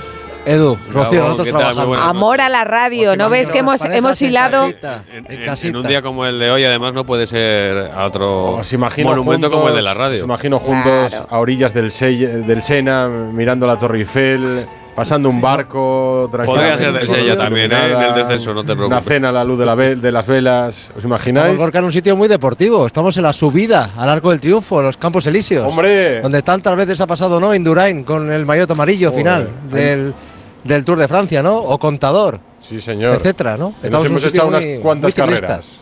Es bonito, Muy ¿a que sí? De la Plaza de la Concordia al Arco del Triunfo es un paseo para pegarte una vuelta ahora de noche en París Sí. sensacional. Y con tiendas baratas, además. Cuesta abajo mejor y luego acabas en el Louvre y toda esa zona. Y hemos La estado verdad también es que sí, cerca de. el, el- el- el paseo es, es precioso, eh, se ven coches ahora circulando por, por las calles de París, pero muy poquita gente, eh, muy poquita gente por la capital parisina. Eh, hemos visto algún turista a lo largo de, de la jornada. ¿Y camisetas de la Real? Muy poquitas, Rocío, muy poquitas. Eh, la mayoría de los aficionados que se encuentran ya en París eh, son gente que ha venido en el, en el vuelo charter. La mayoría de ellos llegará a lo largo de la, de la jornada de mañana por, por la mañana. Eh, muchos viajan en, en coche, sobre todo viajan en tren. Bien desde Endaya, bien desde Burdeos, tren de alta velocidad. Endaya y Burdeos son localidades francesas muy cercanas a, a San Sebastián. Entonces, bueno, pues coges un coche, te vas hasta Endaya o hasta Burdeos y desde allí coges el, el tren de alta velocidad hasta, hasta París y es un viaje bastante, bastante cómodo. Así que mañana en torno a 2.000 aficionados de la Real Sociedad que estarán en el, en el Parque de, de los Príncipes. Eh, se ha pedido precaución ¿eh? y no mostrar demasiados distintivos eh, churiurdines ¿Ah, sí? por parte de- del club a sus aficionados por aquello de... Hay muchísimas medidas de, de seguridad en esta gran ciudad como, como es París. Lo hemos vivido desde, desde la llegada al, al aeropuerto de Charles de Gaulle eh, hasta la entrada en el eh, propio escenario de- del partido de mañana en el Parque de los Príncipes cuando hemos acudido a las ruedas de prensa prepartido. Bueno, pues tenemos que pasar varios controles y hay muchísimas medidas de seguridad en, e- en esta ciudad que hay que recordar que va a ser eh, sede de los próximos Juegos Olímpicos y que también están pues muy pendientes de todo el tema de, de seguridad. Es que se ha complicado bastante el día a día en París, ¿eh? Pero qué tristeza, ¿no? Bueno, eh, ha cambiado mucho en la O sea, última decir que década. tampoco además es que haya una rivalidad especial entre No, el PSG y la Real Sociedad. Ya por cuestiones de seguridad del día a día, más que por la rivalidad que pueda haber entre No, el no, PSG si y lo de París ya lo vimos en la final de la Champions del Madrid ya. O sea, que se coge muchos el TGV mañana a París. Sí, mucha, la mayoría de los aficionados, de esos 2.000 aficionados, van a, Sí, van a venir. iría- eh, irían, más, irían más si los franceses tuvieran la, la buena ocurrencia, la dignidad de poner el verdad- la verdadera vía de alta velocidad Sí. desde la frontera hasta Burdeos, que se tarda como se tarda en el tren de la Robla, en el antiguo, el, antiguo, el que iba de la Robla a Bilbao. Tres horas. ¿Y, es- y dónde es? ¿De- ¿Desde Endaya? Desde Burdeos. Desde Endaya hasta Burdeos. Hasta Desde Endaya a Burdeos Sí, ahí va, ahí es va, un tren normal, Ahí va sí. tran, Ahí va tran. despacito. Al Tran Tran. Y en Burdeos coge la En- marcha en, rápida. Burdeos se En pone. Burdeos dos horas y media, ¿no? Creo, Santi, estás en París. Sí, sí, la verdad es que hay un desprecio hacia ese lado atlántico de, de Francia y la frontera de Irún increíble, increíble por parte de Francia. Pero bonito es bonito, ¿eh? No, ¿Cuál? La ¿Cuál? zona, digo. Ah, no, maravillosa. Es todo el País Bajo francés. El país- y las landas. Oye, si es que, si es que, si es que hablamos un poco... Un poco de todo aquí en Radio Estadio Noche. Bueno, en París está Manu Terradillos también, ¿verdad? Hola Manu. Bonsoir. Bonsoir. Bonsoir. Buenas En casa, noches. en casa de Mbappé está. ¿Le ha él. recomendado, le ha recomendado restaurantes en el, en la- en la- el barrio gótico, a Íñigo y a Taberna, y a Eh, tienen, o- tienen, tienen recomendación, tienen recomendación, sí. ¿Sí? Sí, Bueno, sí, sí. desde Pues hace tiempo, Un restaurante además que junta, Lo que- que lo que junta lo mejor de Francia y del País Vasco. Ah, Claro, nos ha, nos ha mandado algo que ya. Ahí me, no, poco- ahí me llevo un día a a mí, eh, posiblemente Vicente Lizarazu. ¿Sí? Sí. Lo bueno que tiene es que cuando tú vas fuera, o sea, eh, digamos que invita al residente. O sea, en este caso debería pagar terradillos. Si El van a local. comer mañana los tres, Sí. claro, la comida la debería. Claro, pagar lo paga Terradillos. Onda Cero. No, claro, paga terradillos y lo pasa a onda cero. Ah, bueno, decir. claro. Claro, porque por lo Ah, menos bien, hacer bien. el gesto Entonces, de sacar la entonces tarjeta. vamos a otro, entonces vamos a ir a otro restaurante, ¿eh? Hacer el gesto de sacar la tarjeta. bueno, mañana la Real va con opciones o va sin opciones al Parque de los Príncipes.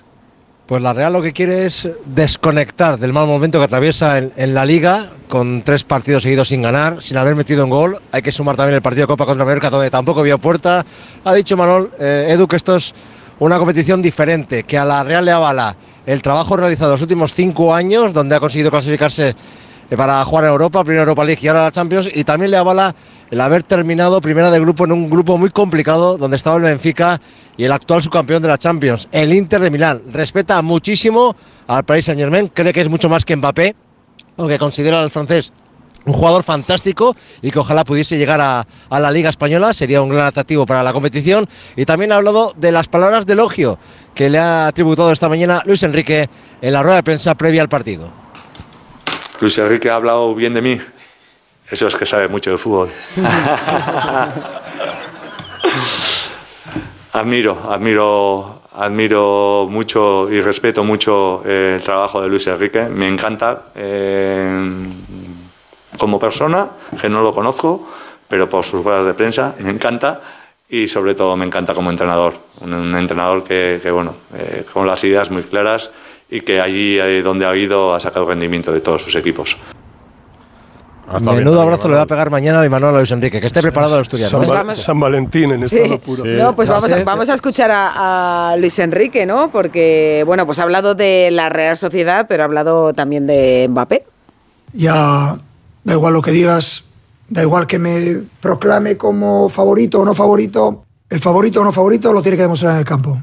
Ahí es donde queremos hablar. Yo creo que cuando un equipo tiene un jugador de la categoría de Kylian, lo único que debemos entender es que cuanto más juegue mejor para todos, para el beneficio del equipo y ese es eh, nuestro objetivo. Y ahora está a disposición, ha entrenado hoy con el resto de, de compañeros y está a disposición. Lo que sí tengo que decir es que Imanol, que además lo conozco perfectamente, es un gran entrenador y está en su casa, es un club muy equilibrado que lleva haciendo muy buenas temporadas desde, y muy buen fútbol desde hace estos seis años y están recogiendo durante todos estos años pues el, el premio a, a su buen trabajo como club. Solo felicitarles, espero que no estén tan bien en estos dos partidos de Champions.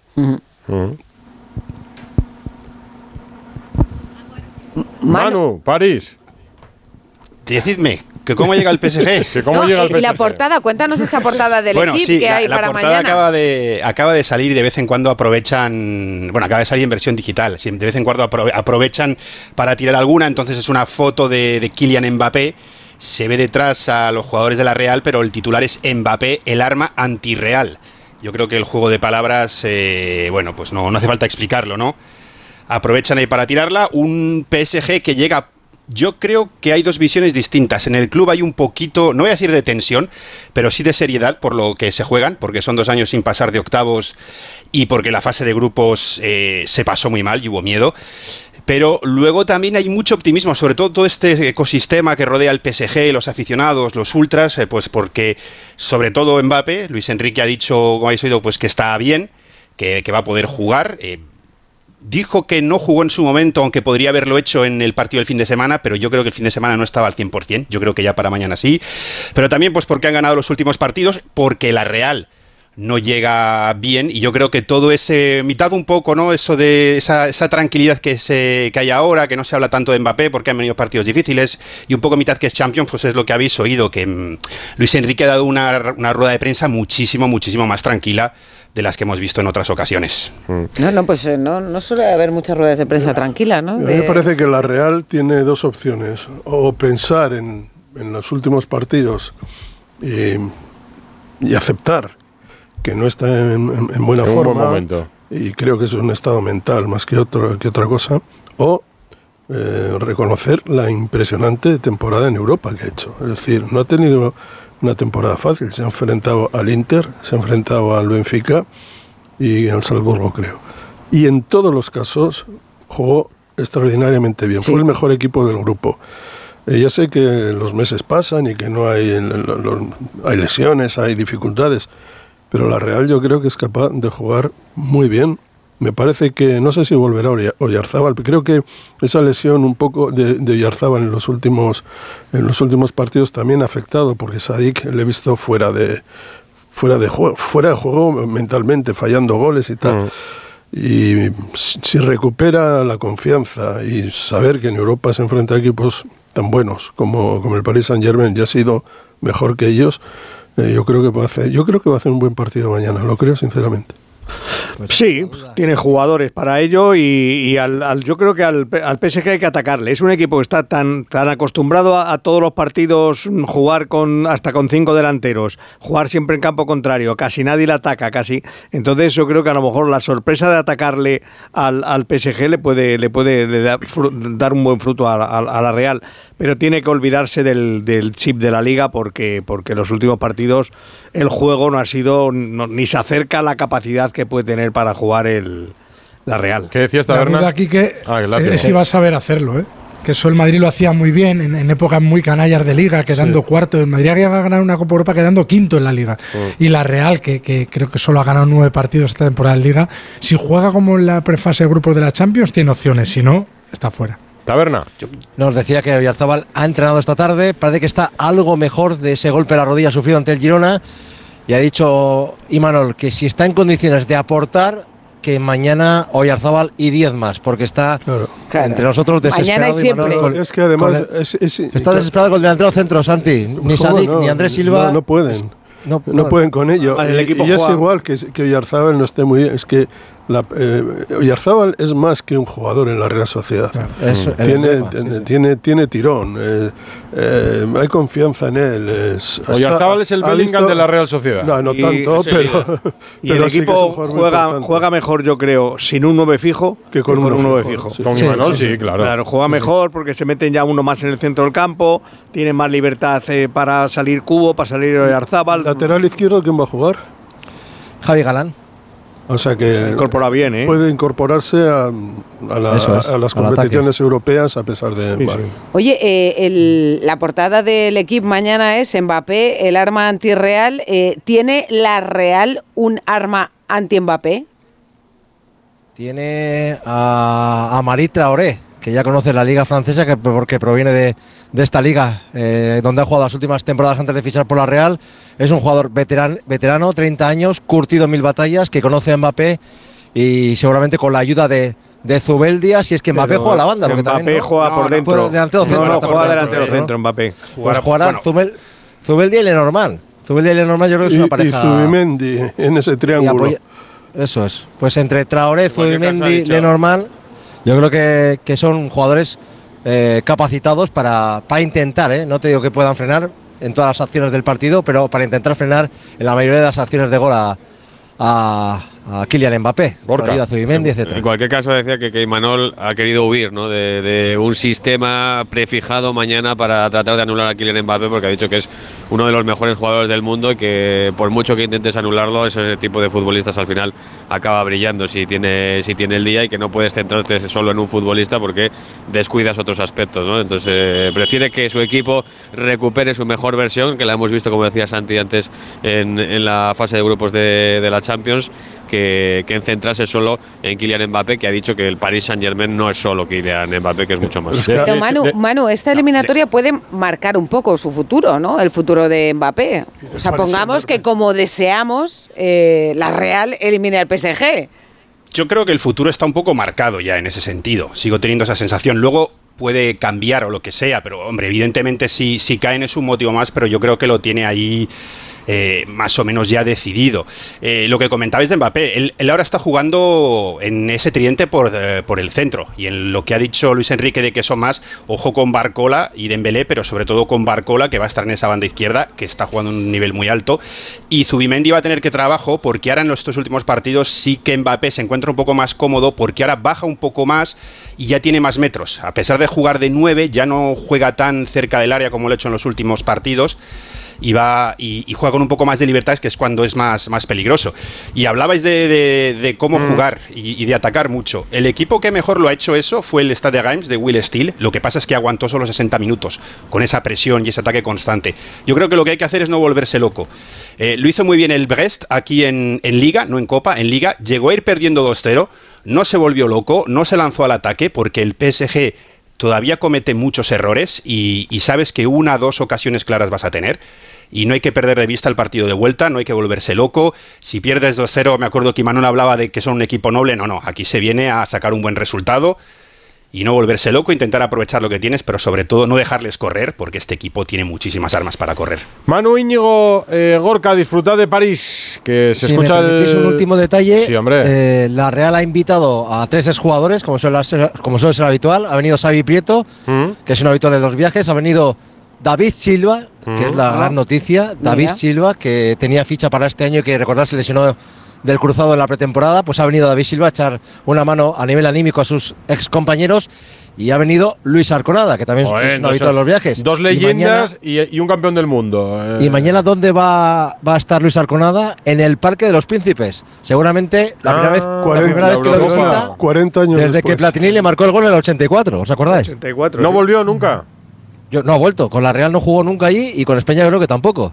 No yo creo lo que mañana es el regreso de Luis Arconada a un campo que solo le trae pesadillas. Hazle una foto es el si mayor error en su carrera futbolística. Bueno, sí, pero es que a mí me parece que Arconada, que ha sido un porterazo, esa reiteración en recordar aquel par- pues es que si te pones a pensar en los fallos que eh, Realmente España estuvo en esa final por las paradas de Arconada en el partido contra Dinamarca. Y contra Alemania, Alemania también, precisamente. Pero a veces Alemania. faltan momentos como el de Casillas en Sudáfrica Lo- sí, para que se te lo- recuerde lo por ser peor, del lo mundo y peor de aquello ha sido los relatos verdaderamente asquerosos que en algunos medios, en algunas ocasiones se No han- lo recuerdes, Santi, que estamos en el día de la verdad. radio. Sí. Pero yo, por creo ejemplo, que no había muchos nacido. chavales de nuestra generación, yo creo que desarrollaron simpatía. ¿Cómo no? La gente... La Real los por Arconada. hombre, los chavales con la camiseta... Era uno de los, de los jugadores más carismáticos de la chavales época. con la camiseta azul de, de Arconada y, y se les veía por todas Ahí fue Palop, por ejemplo, a la final de la Eurocopa. Eh, ahora sí, París, buenas noches. Disfrutar de, de la ciudad del amor, en el Día del Amor, y que os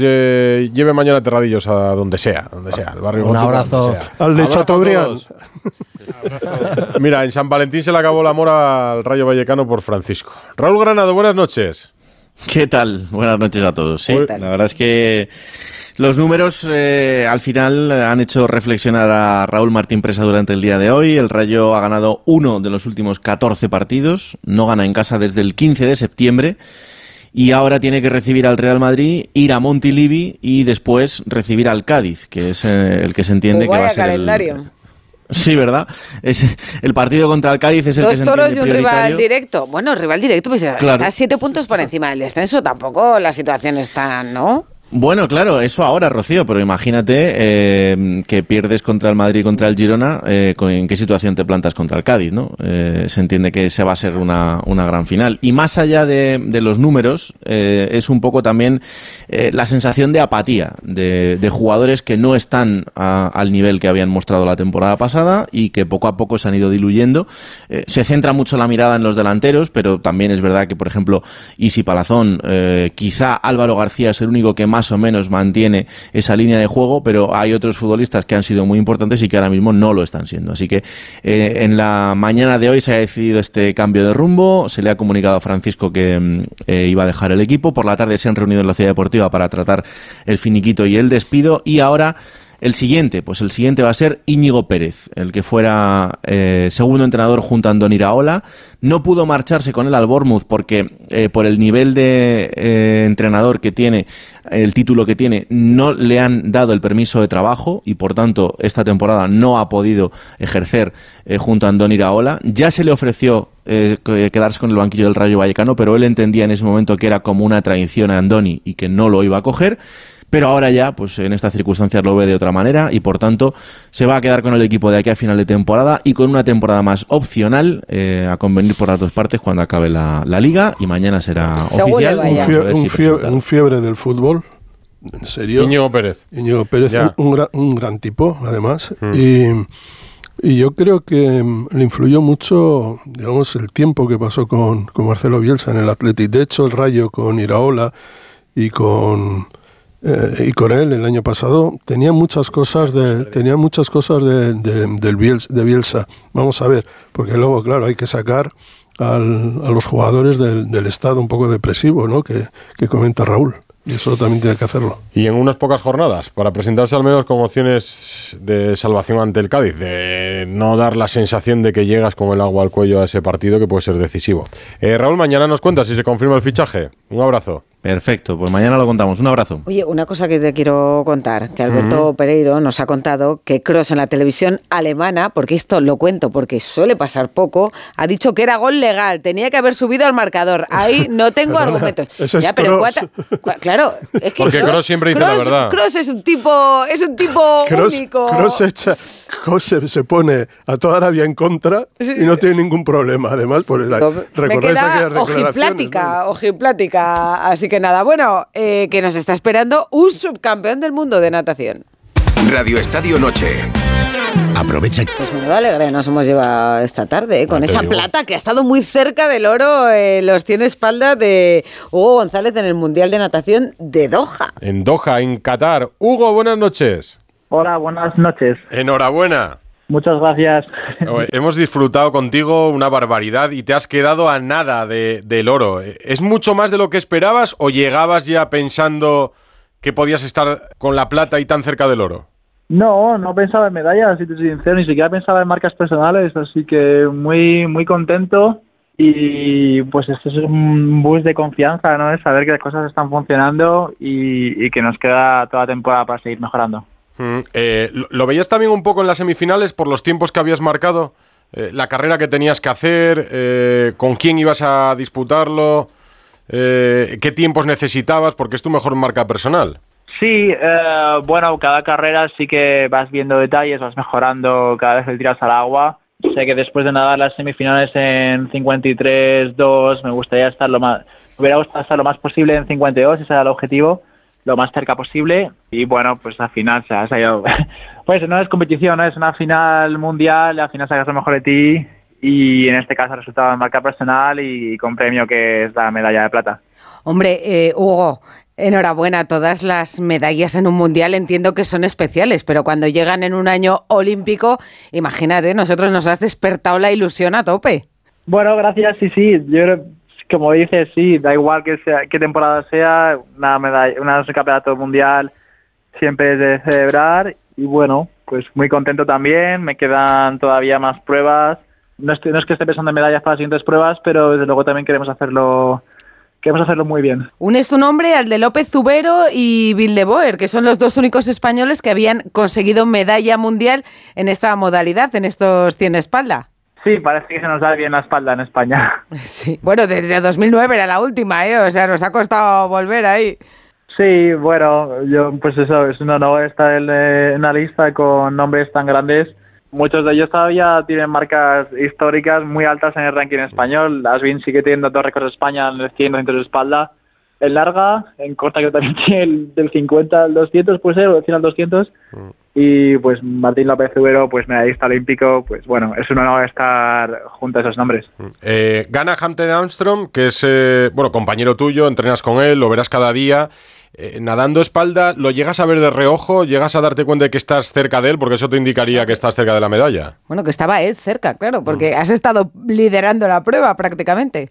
Sí, no sabía que estaba liderando la prueba ni tampoco que estaba peleando por medalla. Sabía, por conocerle, porque es mi compañero de entrenamiento, sé que sé que es rápido, ¿no? Entonces estar a su lado indicaba una buena carrera, que es lo que podía ver eh, durante la prueba, así que eh, eso es lo que podía ver realmente, no tanto, no podía ver que estaba peleando por posiciones. ¿En el momento del giro o cuando te das cuenta de que es él? En ningún, eh, no, en ningún momento estaba mirando las posiciones, eh, notas, no, notas las, la, la espuma o las olas y si estaba al lado suya, pues era una buena carrera. Eh, ¿Es tu mejor marca? Mm, ¿Dónde está tu techo? Claro, eres muy joven todavía, tienes 24 años. Eh, sí, bueno, yo creo que aún se puede bajar. Creo que eh, realmente llevamos entrenando. Empezamos la temporada en septiembre, o sea que realmente quedan más meses de trabajo hasta hasta hasta los juegos y pues nada, cada día que tenemos es una oportunidad de buscar cómo mejorar. Cuando hagamos la quiniela de los juegos, te ponemos como opción de medalla segura, ¿no? No, no voy pensando en medallas, es lo, es lo gracioso. Cuando venía aquí venía pensando en, en estar lo más posible de mis marcas personales y de la misma forma afronto los juegos. Eh, buscar nadar lo más rápido posible, lo más rápido que hemos nadado nunca y el resultado, y ya le he puesto el ranking, el resultado lo dirá- saldrá por sí solo. ¿Qué, qué tal en California? Muy bien, estoy, pues eso, estoy con ellos desde hace ya unos años, conozco al entrenador, conozco a la mitad de los compañeros, porque cada, cada año se van cambiando, entran nuevos, ¿no? Pero el grupo profesional eh, con los que más conozco siguen siendo los mismos, Hunter es relativamente nuevo en nuestro grupo, lleva un año y pico, Brian Murphy sí que lleva bastante más tiempo y muy, muy a gusto con ellos. ¿Cuántas horas diarias hay detrás de esta plata, Hugo? Pues muchísimas. Eh, no te las podría contar. No creo que no creo que fuera posible si no llevas nadando desde, desde hace muchos años y si no, no hubiese vivido las experiencias que he vivido. ¿no? Al final todo influye. Todas las temporadas que han salido bien y todas las temporadas que han salido mal eh, se echan en el, en el- en el saco y, y estamos aquí por eso. Si todas las temporadas hubieran sido perfectas o todas malas, no estaríamos aquí. Mañana, hoy han sido 100 espalda, ¿mañana qué toca? Mañana estoy apuntado a de estilos. si puedo dormir, eh, la, pues me, me tiraré en las preliminares y pues seguiremos intentando luchar por las mejores posiciones. Y si no puedo dormir, eh, me centraremos el foco en los centros de espalda y usar este día de descanso para recuperar y, y apuntar lo mejor posible el resto de pruebas. Pues. Fukuoka tuve el mismo calendario y bueno, este año queremos queremos más calidad que cantidad. Pues nada, no, no te molestamos más Te para que puedas dormir tus descansar. 8 o 9 horas, descansa, desayuna bien y a ver si en el Mañana estilo, contamos otra medalla, por ejemplo. Oye, pues quién sabe, y si no los 200 espalda esta semana. Queda mucha semana. Enhorabuena por esa plata. Y muchas gracias eh, por este regalo. Ah, gracias a vosotros, gracias a todos los que están siguiendo desde España. Adiós, Hugo. Chao. Hasta luego. Radio Estadio Noche. Yo creo que todos en nuestro entorno tenemos niños, ¿no? Chavales que juegan al fútbol y a veces podemos pensar lo que debe sentir un portero cuando le meten muchos goles. Este fin de semana hemos conocido un resultado que nos ha llamado mucho la atención, un 41 1, el resultado de un partido infantil entre el Gijón Industrial, el equipo del 41 y el Marino de Luanco, el equipo que bueno, pues que se quedó con el gol del honor. Y esto reabre un debate, ¿no? sobre si hay que poner límites en el fútbol de chavales y tenemos a los presidentes de estos clubes por aquí. Luis Gallego, presidente del Marino de Luanco, buenas noches. Hola, buenas noches, Maja. Maja, esto Buenas de noches. maja me gusta mucho, lo utilizamos mucho en el norte, claro que sí. Y Rafael Menéndez, presidente del Gijón Industrial. Buenas noches. Hola, buenas noches. Que me da que la- las victorias se celebran mucho también entre los chavales, pero esta no sé cómo la habéis eh, vivido ahí en el Gijón Industrial, Rafael. Bueno, eh, claramente mm, lo he dicho desde ayer ya a todos los medios de comunicación, hoy también, eh, nos hemos equivocado porque en ningún momento debemos de llegar a, a ese resultado. Eh, para nada estamos orgullosos de- del mismo y creo que en fútbol de formación, que como estamos nosotros en fútbol base, eh, ha sido malo eh, para los dos equipos. Mm, No se puede sacar ninguna, ninguna conclusión positiva de, este partido. Eh, nada, volver a pedir disculpas al presidente del Marino, con el cual tenemos una magnífica relación. Y bueno, mientras que continúe esta junta directiva mm, en nuestro club, no, no va a volver a pasar esto ni por asomo. Ya, pero ¿cómo, cómo, cómo no, ¿cómo puede no pasar? O sea, Bueno, eh, a ver, mm, es complicado porque al final mm, yo nada más que me entero del resultado no estaba presente en el partido, estaba con un tema de lo del Mundial 2030 eh, Asturias en Mm, el sí, Molinón, sí, la presentación de la eh, en el candidatura. cual también estaba el presidente de- del Marino del Banco, Luis Gallego, Mm. y cuando me entero, pues bueno, hablo con los entrenadores, tal, les pido un poco de explicación y claro, me dicen, joder Rafa, mira, eh, salimos con un portero de delantero, eh, tampoco les fuimos a presionar arriba, les dejamos, les esperamos en nuestro campo. Eh, cuando se lesiona un jugador de ellos, quedan con 10, nosotros quitamos también un jugador. Eh, podemos coger y vale, sí, echar el balón fuera, tal, que es una opción, no en línea de gol echarlo fuera, hacer rondos, pero bueno, quieras o no, es difícil de gestionar porque nunca, nunca sabes la humillación hasta dónde puede llegar. Metiendo goles llega y igual haciendo rondos es también un poco humillante, ¿no? Entonces es difícil de gestionar. De ahí, de ahí que yo creo que deberíamos de sentarnos los clubes de fútbol base y sacar una norma donde podamos, eh, pues no sé, Claro, a que, pero que parar el partido. goles. Es que, claro, el titular populista de eh, meter 60 goles no está bien para unos niños, está bien, pero hay que poner o hay que proponer cómo se pueden parar estos resultados, porque es difícil. Eh, Luis Gallego, que eres el presidente del Marino de Luanco, eh, eh, ¿qué se te ocurre, por ejemplo, a ti?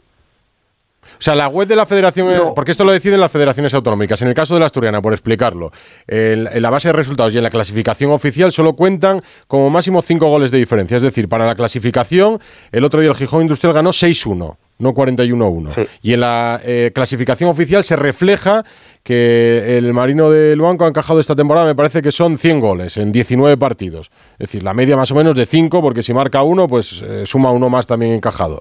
Eh, cuando la realidad pues será que habrá encajado más de 300, me parece. ¿Qué solución se le pone a esto, Luis? Pues mira, correcto. Mm, Es que en, en toda España, en toda España se está saliendo todo, este mo- motivo de este partido. Entonces hay que analizar, y se- hay una cosa que está clara. Eh, legalmente, el juego industrial pues hizo lo que él creyó oportuno y legalmente pues nadie le puede decir nada. Pero hay otra cosa que es la ética, que son dos cosas diferentes. Una cosa es la legalidad y otra cosa es lo ético. Lo ético, pues se pueden hacer mu- muchas cosas dentro de un partido. Nosotros jugamos, llevamos jugando toda la temporada y contra equipos mm, superiores a nosotros totalmente. Y bueno, pues perdíamos 18 menos el con el Llanes 32, 32-0 y con el Industrial 41-1, ¿no? El resto de partidos, pues 18, 17, uno quedamos 6-2. Sí, la, me- la media es de 19 goles encajados. Entonces, claro, eh, Efectivamente, ese es el tema. Y, y- y nosotros, ya te digo, un partido, pues quedamos 6-2. Nosotros los chavales están trabajando y, y haciendo las cosas con mucha ilusión. Entonces, no marchan de ahí destrozados porque saben que tiene un año que tienen una circunstancia que muchos de ellos empezaron a jugar al fútbol, ¿no? Entonces la diferencia es grande. Entonces yo, lo que a, a mí no me entra en la cabeza, ¿eh? en la cabeza, por eso te digo, que una cosa es la ética y otra cosa es la legalidad de las cosas. No me entra en la cabeza que cada, cada antes de dos minutos que haya un gol. Es decir, es no salir de la portería, exactamente no salir de la portería.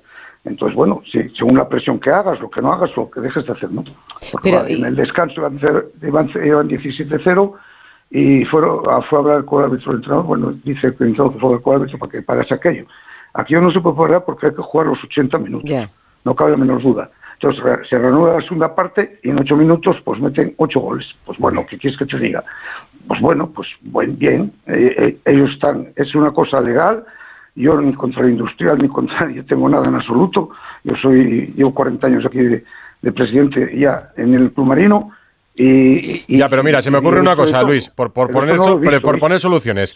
Una cosa que a mí no me gusta de. A lo mejor que se podría corregir. Los niños, porque son niños, yo empecé a jugar federado en edad infantil, ¿eh? Y por, por lo menos una cosa ha cambiado, que esto ya eh, suena raro. Porque cuando yo era infantil, que yo jugué en una buena generación, mi generación era buena, Sí. digamos, también gané partidos 34-0, Pero que lo 0-28. sacaron en no, y en aquel momento parecía una proeza. Ahora por sí, lo menos nos se mira hemos raro. visto, hemos visto un periódico donde el Sí. equipo de Dupidal había ganado, No. ¿cuánto era? ¿32 o Sí, 34? pero que ahora ya por lo menos se mira raro. Una cosa que hay, por ejemplo, los chicos, los niños, siguen a través de una aplicación de la federación los goles marcados. Entonces, en este tipo de partidos aprovechan para sumar muchos y se comparan unos con otros. Pues a lo mejor no es bueno que los jugadores infantiles vean reflejados los goles que marcan en una temporada en una aplicación y que se compare el del Marino con el del Luarca, con el del Llanes, con el del Urraca, con el del Caudal o con el del Langreo. Pues a lo mejor esa aplicación y los goles clasificatorios en edad infantil tiene que desaparecer. Otra propuesta que el Marino del Banco a principio de temporada, con su coordinador de categorías inferiores, eh, establezca, por ejemplo, que el equipo seguramente compita mucho mejor en tercera. Es que yo veo como equipos de Asturias en- y de todas las comunidades, en estas edades, benjamines, alevines, infantiles, tú has quedado sexto y te ofrecen la temporada siguiente ascender porque los cinco primeros renuncian. Oiga, Para que no yo- les pase Yo esto, prefiero entre quedarme en tercera. Pues a lo- es que, claro, la generación anterior o la anterior pudo tener una muy buena generación, ascendió a segunda al Marino, y ahora una generación pues que competiría mejor en tercera se encuentra que tiene que competir en segunda y está muy lejos de poder competir con el resto de equipos. Pues a lo mejor es bueno eh, establecer a través del coordinador la posibilidad de jugar en tercera la siguiente temporada o esta temporada, ¿no? O que no haya ocho grupos de tercera infantil y que haya cuatro de tercera y cuatro de cuarta. Para que, para que todos los chicos puedan competir en, en unas condiciones buenas cada fin de semana.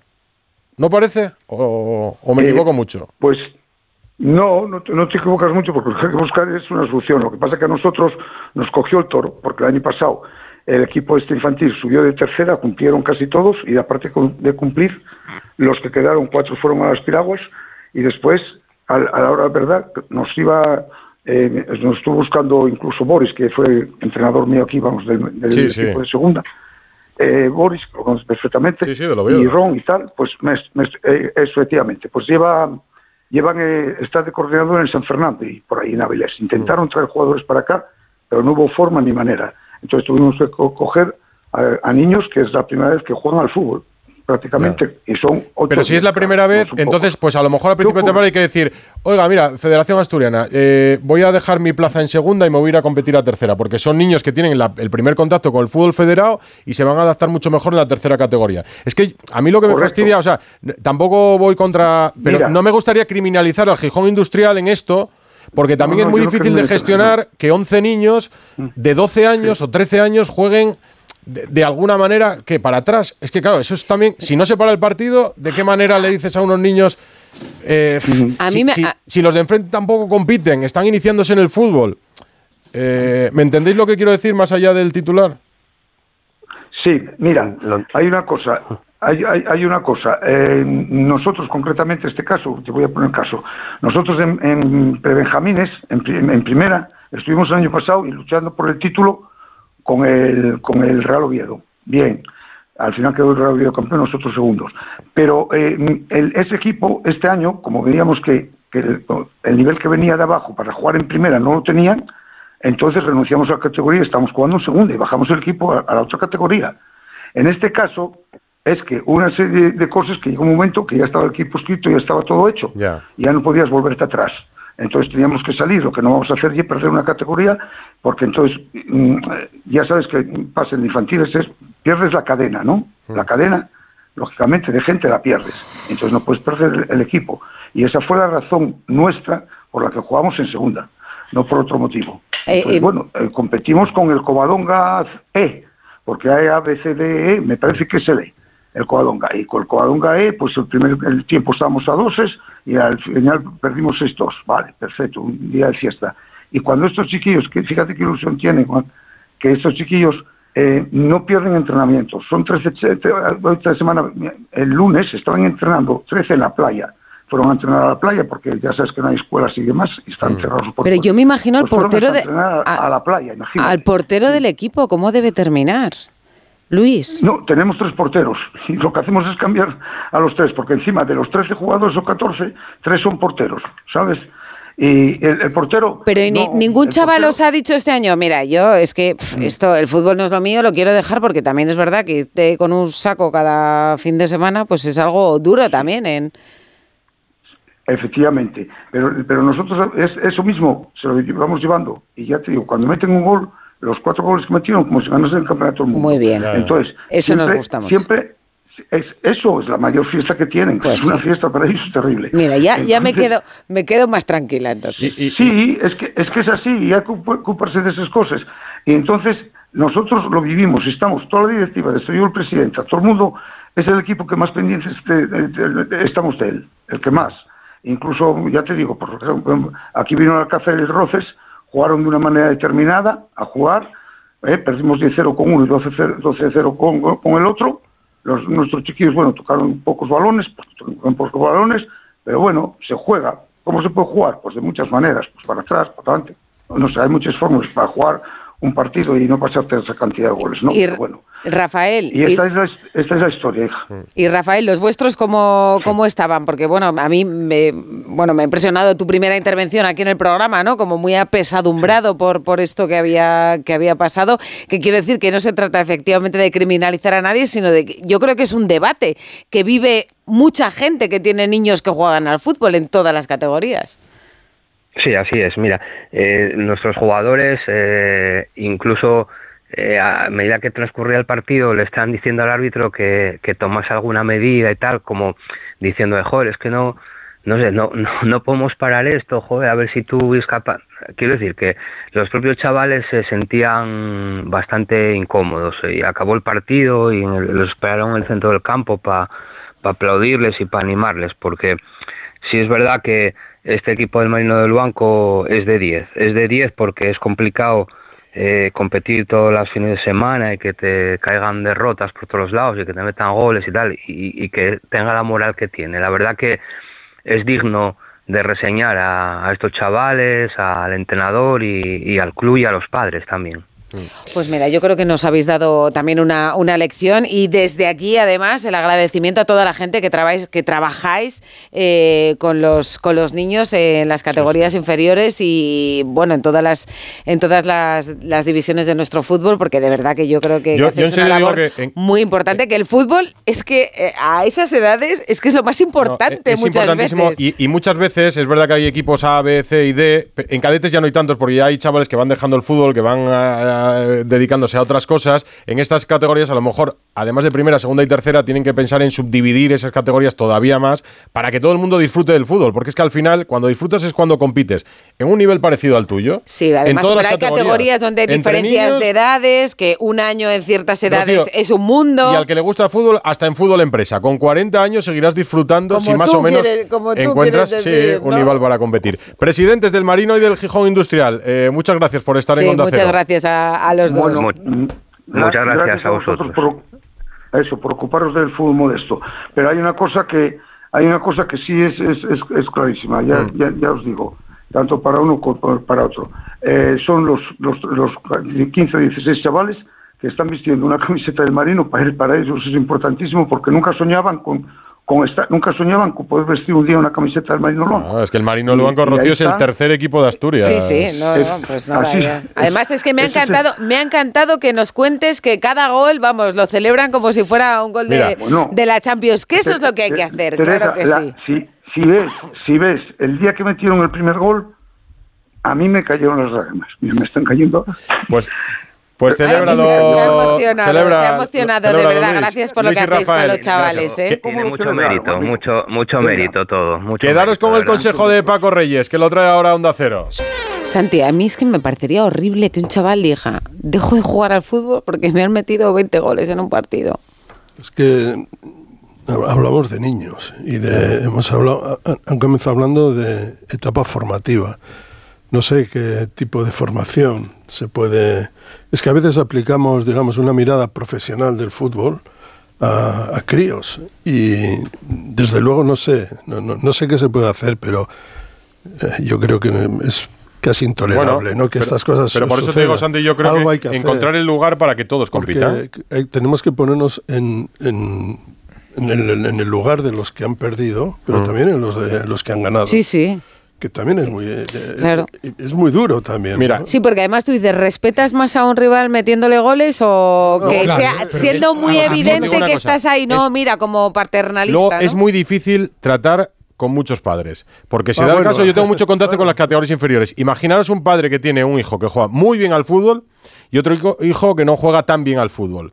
Con el hijo que juega muy bien al fútbol, defiende que los mejores tienen que jugar. pero es que estamos. Y con el que hijo eh, que juega que no juega todos. tan bien al fútbol, que tienen que jugar todos y porque Pero- no hay más cambios. es- o sea, es que la encuentras mirada- la, la doble mirada también Ya, en, el mismo padre, mirada, madre. Primero, eh, hay países, por ejemplo, yo creo que en Inglaterra, en el fútbol inglés, en etapas incluso de más edad, donde no se permite estar a los padres a no sé cuántos metros de, de- del campo. En o muchos o clubes no se deja ver los no, entrenamientos No, no, no, no, en los- en los partidos tienen que estar en gradas altas y tal, Mm. lejos de esto, porque eh, el fútbol a veces eh, empuja a lo peor. Sí que es verdad que hay, hay una sensibilidad ya con este asunto, ¿no? Contaba Edu que pues que ponen 6-1 solo como resultado, por ejemplo, el Real Madrid también, cuando hay una diferencia de más de 10 goles ya no, o sea, no, no se informa de, de eso, no se, no se cuenta, ¿no? Látigo, ¿qué querías decir? No, que, que es siendo un tema complicado, al final respetar al rival es ganarle por la diferencia que le tengas que ganar, no meter 5 y ponerte a hacer rondos. Si le tienes que meter 32, hay que meterle 32. A mí es lo que me enseñaron. Yo, yo competí desde muy pequeño y a veces ganaba y a veces perdía. Entonces, y, y entiendo que es que estamos ahora mm, creando una sociedad en la que los niños no se pueden frustrar, los niños no pueden convivir con la derrota, no pueden convivir con el... Pues sí, pues llegan unos tíos que son mucho mejores que tú y te meten 40. Eh, Pero y yo ya no está. estoy, no estoy de acuerdo con eso, porque este, este equipo, por lo que hemos oído, Le la- están metiendo la, tan- media, o sea, cerro todos los partidos, Y sí. es una semana tras otra semana. Ese tras es el otra- problema. ¿Y cómo se año. llega al mes de febrero si llegamos así desde septiembre? Claro, lo que te quiero decir es ¿Por que. no han tomado ninguna medida si llevan así los pobres ¿qué chicos? Pues bajarle Ya está de la liga formada, porque- ¿qué vas a algo, hacer? Pero algo tienes que hacer. Pero lo, o sea, pero lo que no lo- puede ser, ¿cuánt- ¿cuántas jornadas van? 19. 19. ¿Tú te crees que después de 19 jornadas, ahora porque ha habido un 41, uno echan la mano, se ponen las manos todos en la Eh, cabeza? Eso es lo que a mí me llama la atención. Que Claro. se echen las manos a la cabeza ahora cuando Claro. han encajado más si de en lugar de 300 goles. 41 ha habido 32-0. Igual es verdad que ya sabes que cuando salta mediáticamente es cuando se abre un poco Eso el debate y a veces este debate es el que lleva a se- tomar yo- decisiones. Yo, sigo hablando. Mediáticamente hemos tardado mucho en la- sacarlo, la- porque la llevan competi- 19 La jornadas... competitividad no tiene nada que ver con este tipo de cuestiones. O sea, no es forrarte, hacer goles uno tras otro y quedarte satisfecho. Para mí eso es malo. Es malo porque tampoco aprendes nada. Estás jugando contra un equipo que no te genera ningún problema y no te hace más competitivo seguir marcando goles. Lo que sí creo es que estamos hablando de gente que no está todavía formada psicológicamente y que esto le tiene que afectar a los dos. ¿eh? Déjame un segundo. Pues un Claro. debate muy interesante Sí. eh, que hemos tenido aquí. Sí, Así que muchas Soluciones, gracias. claro, a ver, una solución, Ortego, a esto de. Una solución es aguantar 19 jornadas. Claro. ¿Y qué haces? Por ejemplo, no sé, no me compite, no me compete. Si me competiera, ya la estudiaría. La El solución. Ten- competidor que me competiera. tengo bastantes cosas en la cabeza para, como para meterme en otra que no me compete ni me compite. Pues es un buen final. Eh, Santi Seguro, la Látigo Serrano, Enrique Ortego, un abrazo a los Hasta tres. luego, Gracias buenas por estar aquí. Gracias. Bustillo, tu sintonía. Ahí está. Que suene, que suene. Hay que contar más cosas. Sí, que ha habido un récord en un traspaso en el fútbol femenino. Ah, sí. Sí, sí, se trata de 750.000 euros. Rachel Kundananji, una jugadora del Madrid Club de Fútbol que ha fichado por el BEI de la Liga de Estados Unidos, la NFL del fútbol americano. Ha pagado su cláusula de rescisión, que son 735.000 euros más variales, y se marcha para incorporarse ya, como digo, esta internacional zambiana. Tiene 23 años y va a cobrar 2 millones y medio de euros en 5 temporadas. Es decir, cobrará medio millón de euros por temporada. Benzema no va a estar entre los cinco jugadores asiáticos elegidos por Marcelo Gallardo para jugar el partido de Champions mañana octavo de final en Uzbekistán. Sabes que tiene mala relación ahora con el entrenador después de su tardía incorporación a, a esta temporada. Solo pueden jugar cinco no asiáticos. Benzema se ha quedado fuera de esa lista y no viaja para jugar en Uzbekistán este Mal rollito. de, de Champions. Escariolo ha dado hoy una lista para la primera ventana de clasificación para el Eurobásquet 2025. Se trata de dos partidos, uno con Letonia y otro con Bélgica. Y en esa lista llama poderosamente la atención un hombre del que todos nos hemos alegrado mucho verle ahí. Sí. Ricky Rubio. Y lo ha contado Escariolo en rueda de prensa. me comentaba románticamente me gustaría que mi primer partido oficial fuera con la selección porque siento un vínculo especial Eh, no, es que estuviese con el móvil en la mano todos los días, pero estaba un poco a la espera ¿no? de, recibir esa llamada. Pero lo primero que le dije fue, ahora oye, cuidadito, dimensionar la expectativa correctamente, no te esperes de ser el, el MVP del Mundial, eh, requiere tiempo. Pues Así imagínate cómo le va a aplaudir Zaragoza, ¿eh? que va, se concentran el lunes allí y juegan el jueves. Y como decíais al principio, se ha presentado el Ferrari con Carlos Sainz y Charles Leclerc. Pocas novedades, dicen que tiene más color amarillo, que es uno de los colores típicos de Ferrari, que sí, el morro más adelantado, en fin, pocas novedades, se espera que sea un coche competitivo y Carlos Sainz ha dicho en la rueda de prensa que es un año muy importante para él, su última oportunidad en Ferrari, pero no en la Fórmula 1, que está listo para lo que venga, que hay muchas opciones y tomará la decisión de su futuro en los próximos meses. Hasta entonces a trabajar para recortar las distancias con Red Bull. Empieza a principios de marzo la Fórmula 1. Mañana volvemos, ¿no? ¿Qué pones hoy? Donna Summer. ¿Quién? Donna Summer. Pero ¿y esta canción por qué? ¿Cuál es la...? Día de la radio. Ah, porque es el día de la radio. Oye, nos ha encantado celebrarlo con vosotros. Y por cierto, empezar también con vosotros el Donna Día Summer. del Amor. Donna Summer es una grande, una grandísima. Con Giorgio Moroder cambió la música disco de los años 70, en gran medida está, la cambió esta mujer. Sabes de todo. No me extraña seguro la que estés por las noches con el deporte, por las tardes con Julia, los fines de semana con Cantizano. Siendo DJ y Segurola. Yo- Sí, sí. No, no, pues, no sé. Bueno, eh, pinchadiscos, DJ, ¿cómo, cómo le llamamos? en algunos sitios me han dejado poner unas canciones. Como, como quién era. Ah, no, Pipi Estrada empezó de DJ también. Eso dicen, sí. Sí, piñas. Claro. En piñas. Sí que es verdad, alguna vez nos has llevado aquí también por el mundo de por el mundo de la canción, pero es verdad que algún día te tenemos que dejar el honor de despedir, de 70. elegir la música de la Esto es años 70 puro. esta veo que te gusta. Bueno, que a los que tengáis la suerte o os guste celebrar este 14 de febrero, pues nada, que lo celebréis y mañana con nosotros también lo terminéis aquí en Radio Estadio Noche. Hasta mañana. Adiós.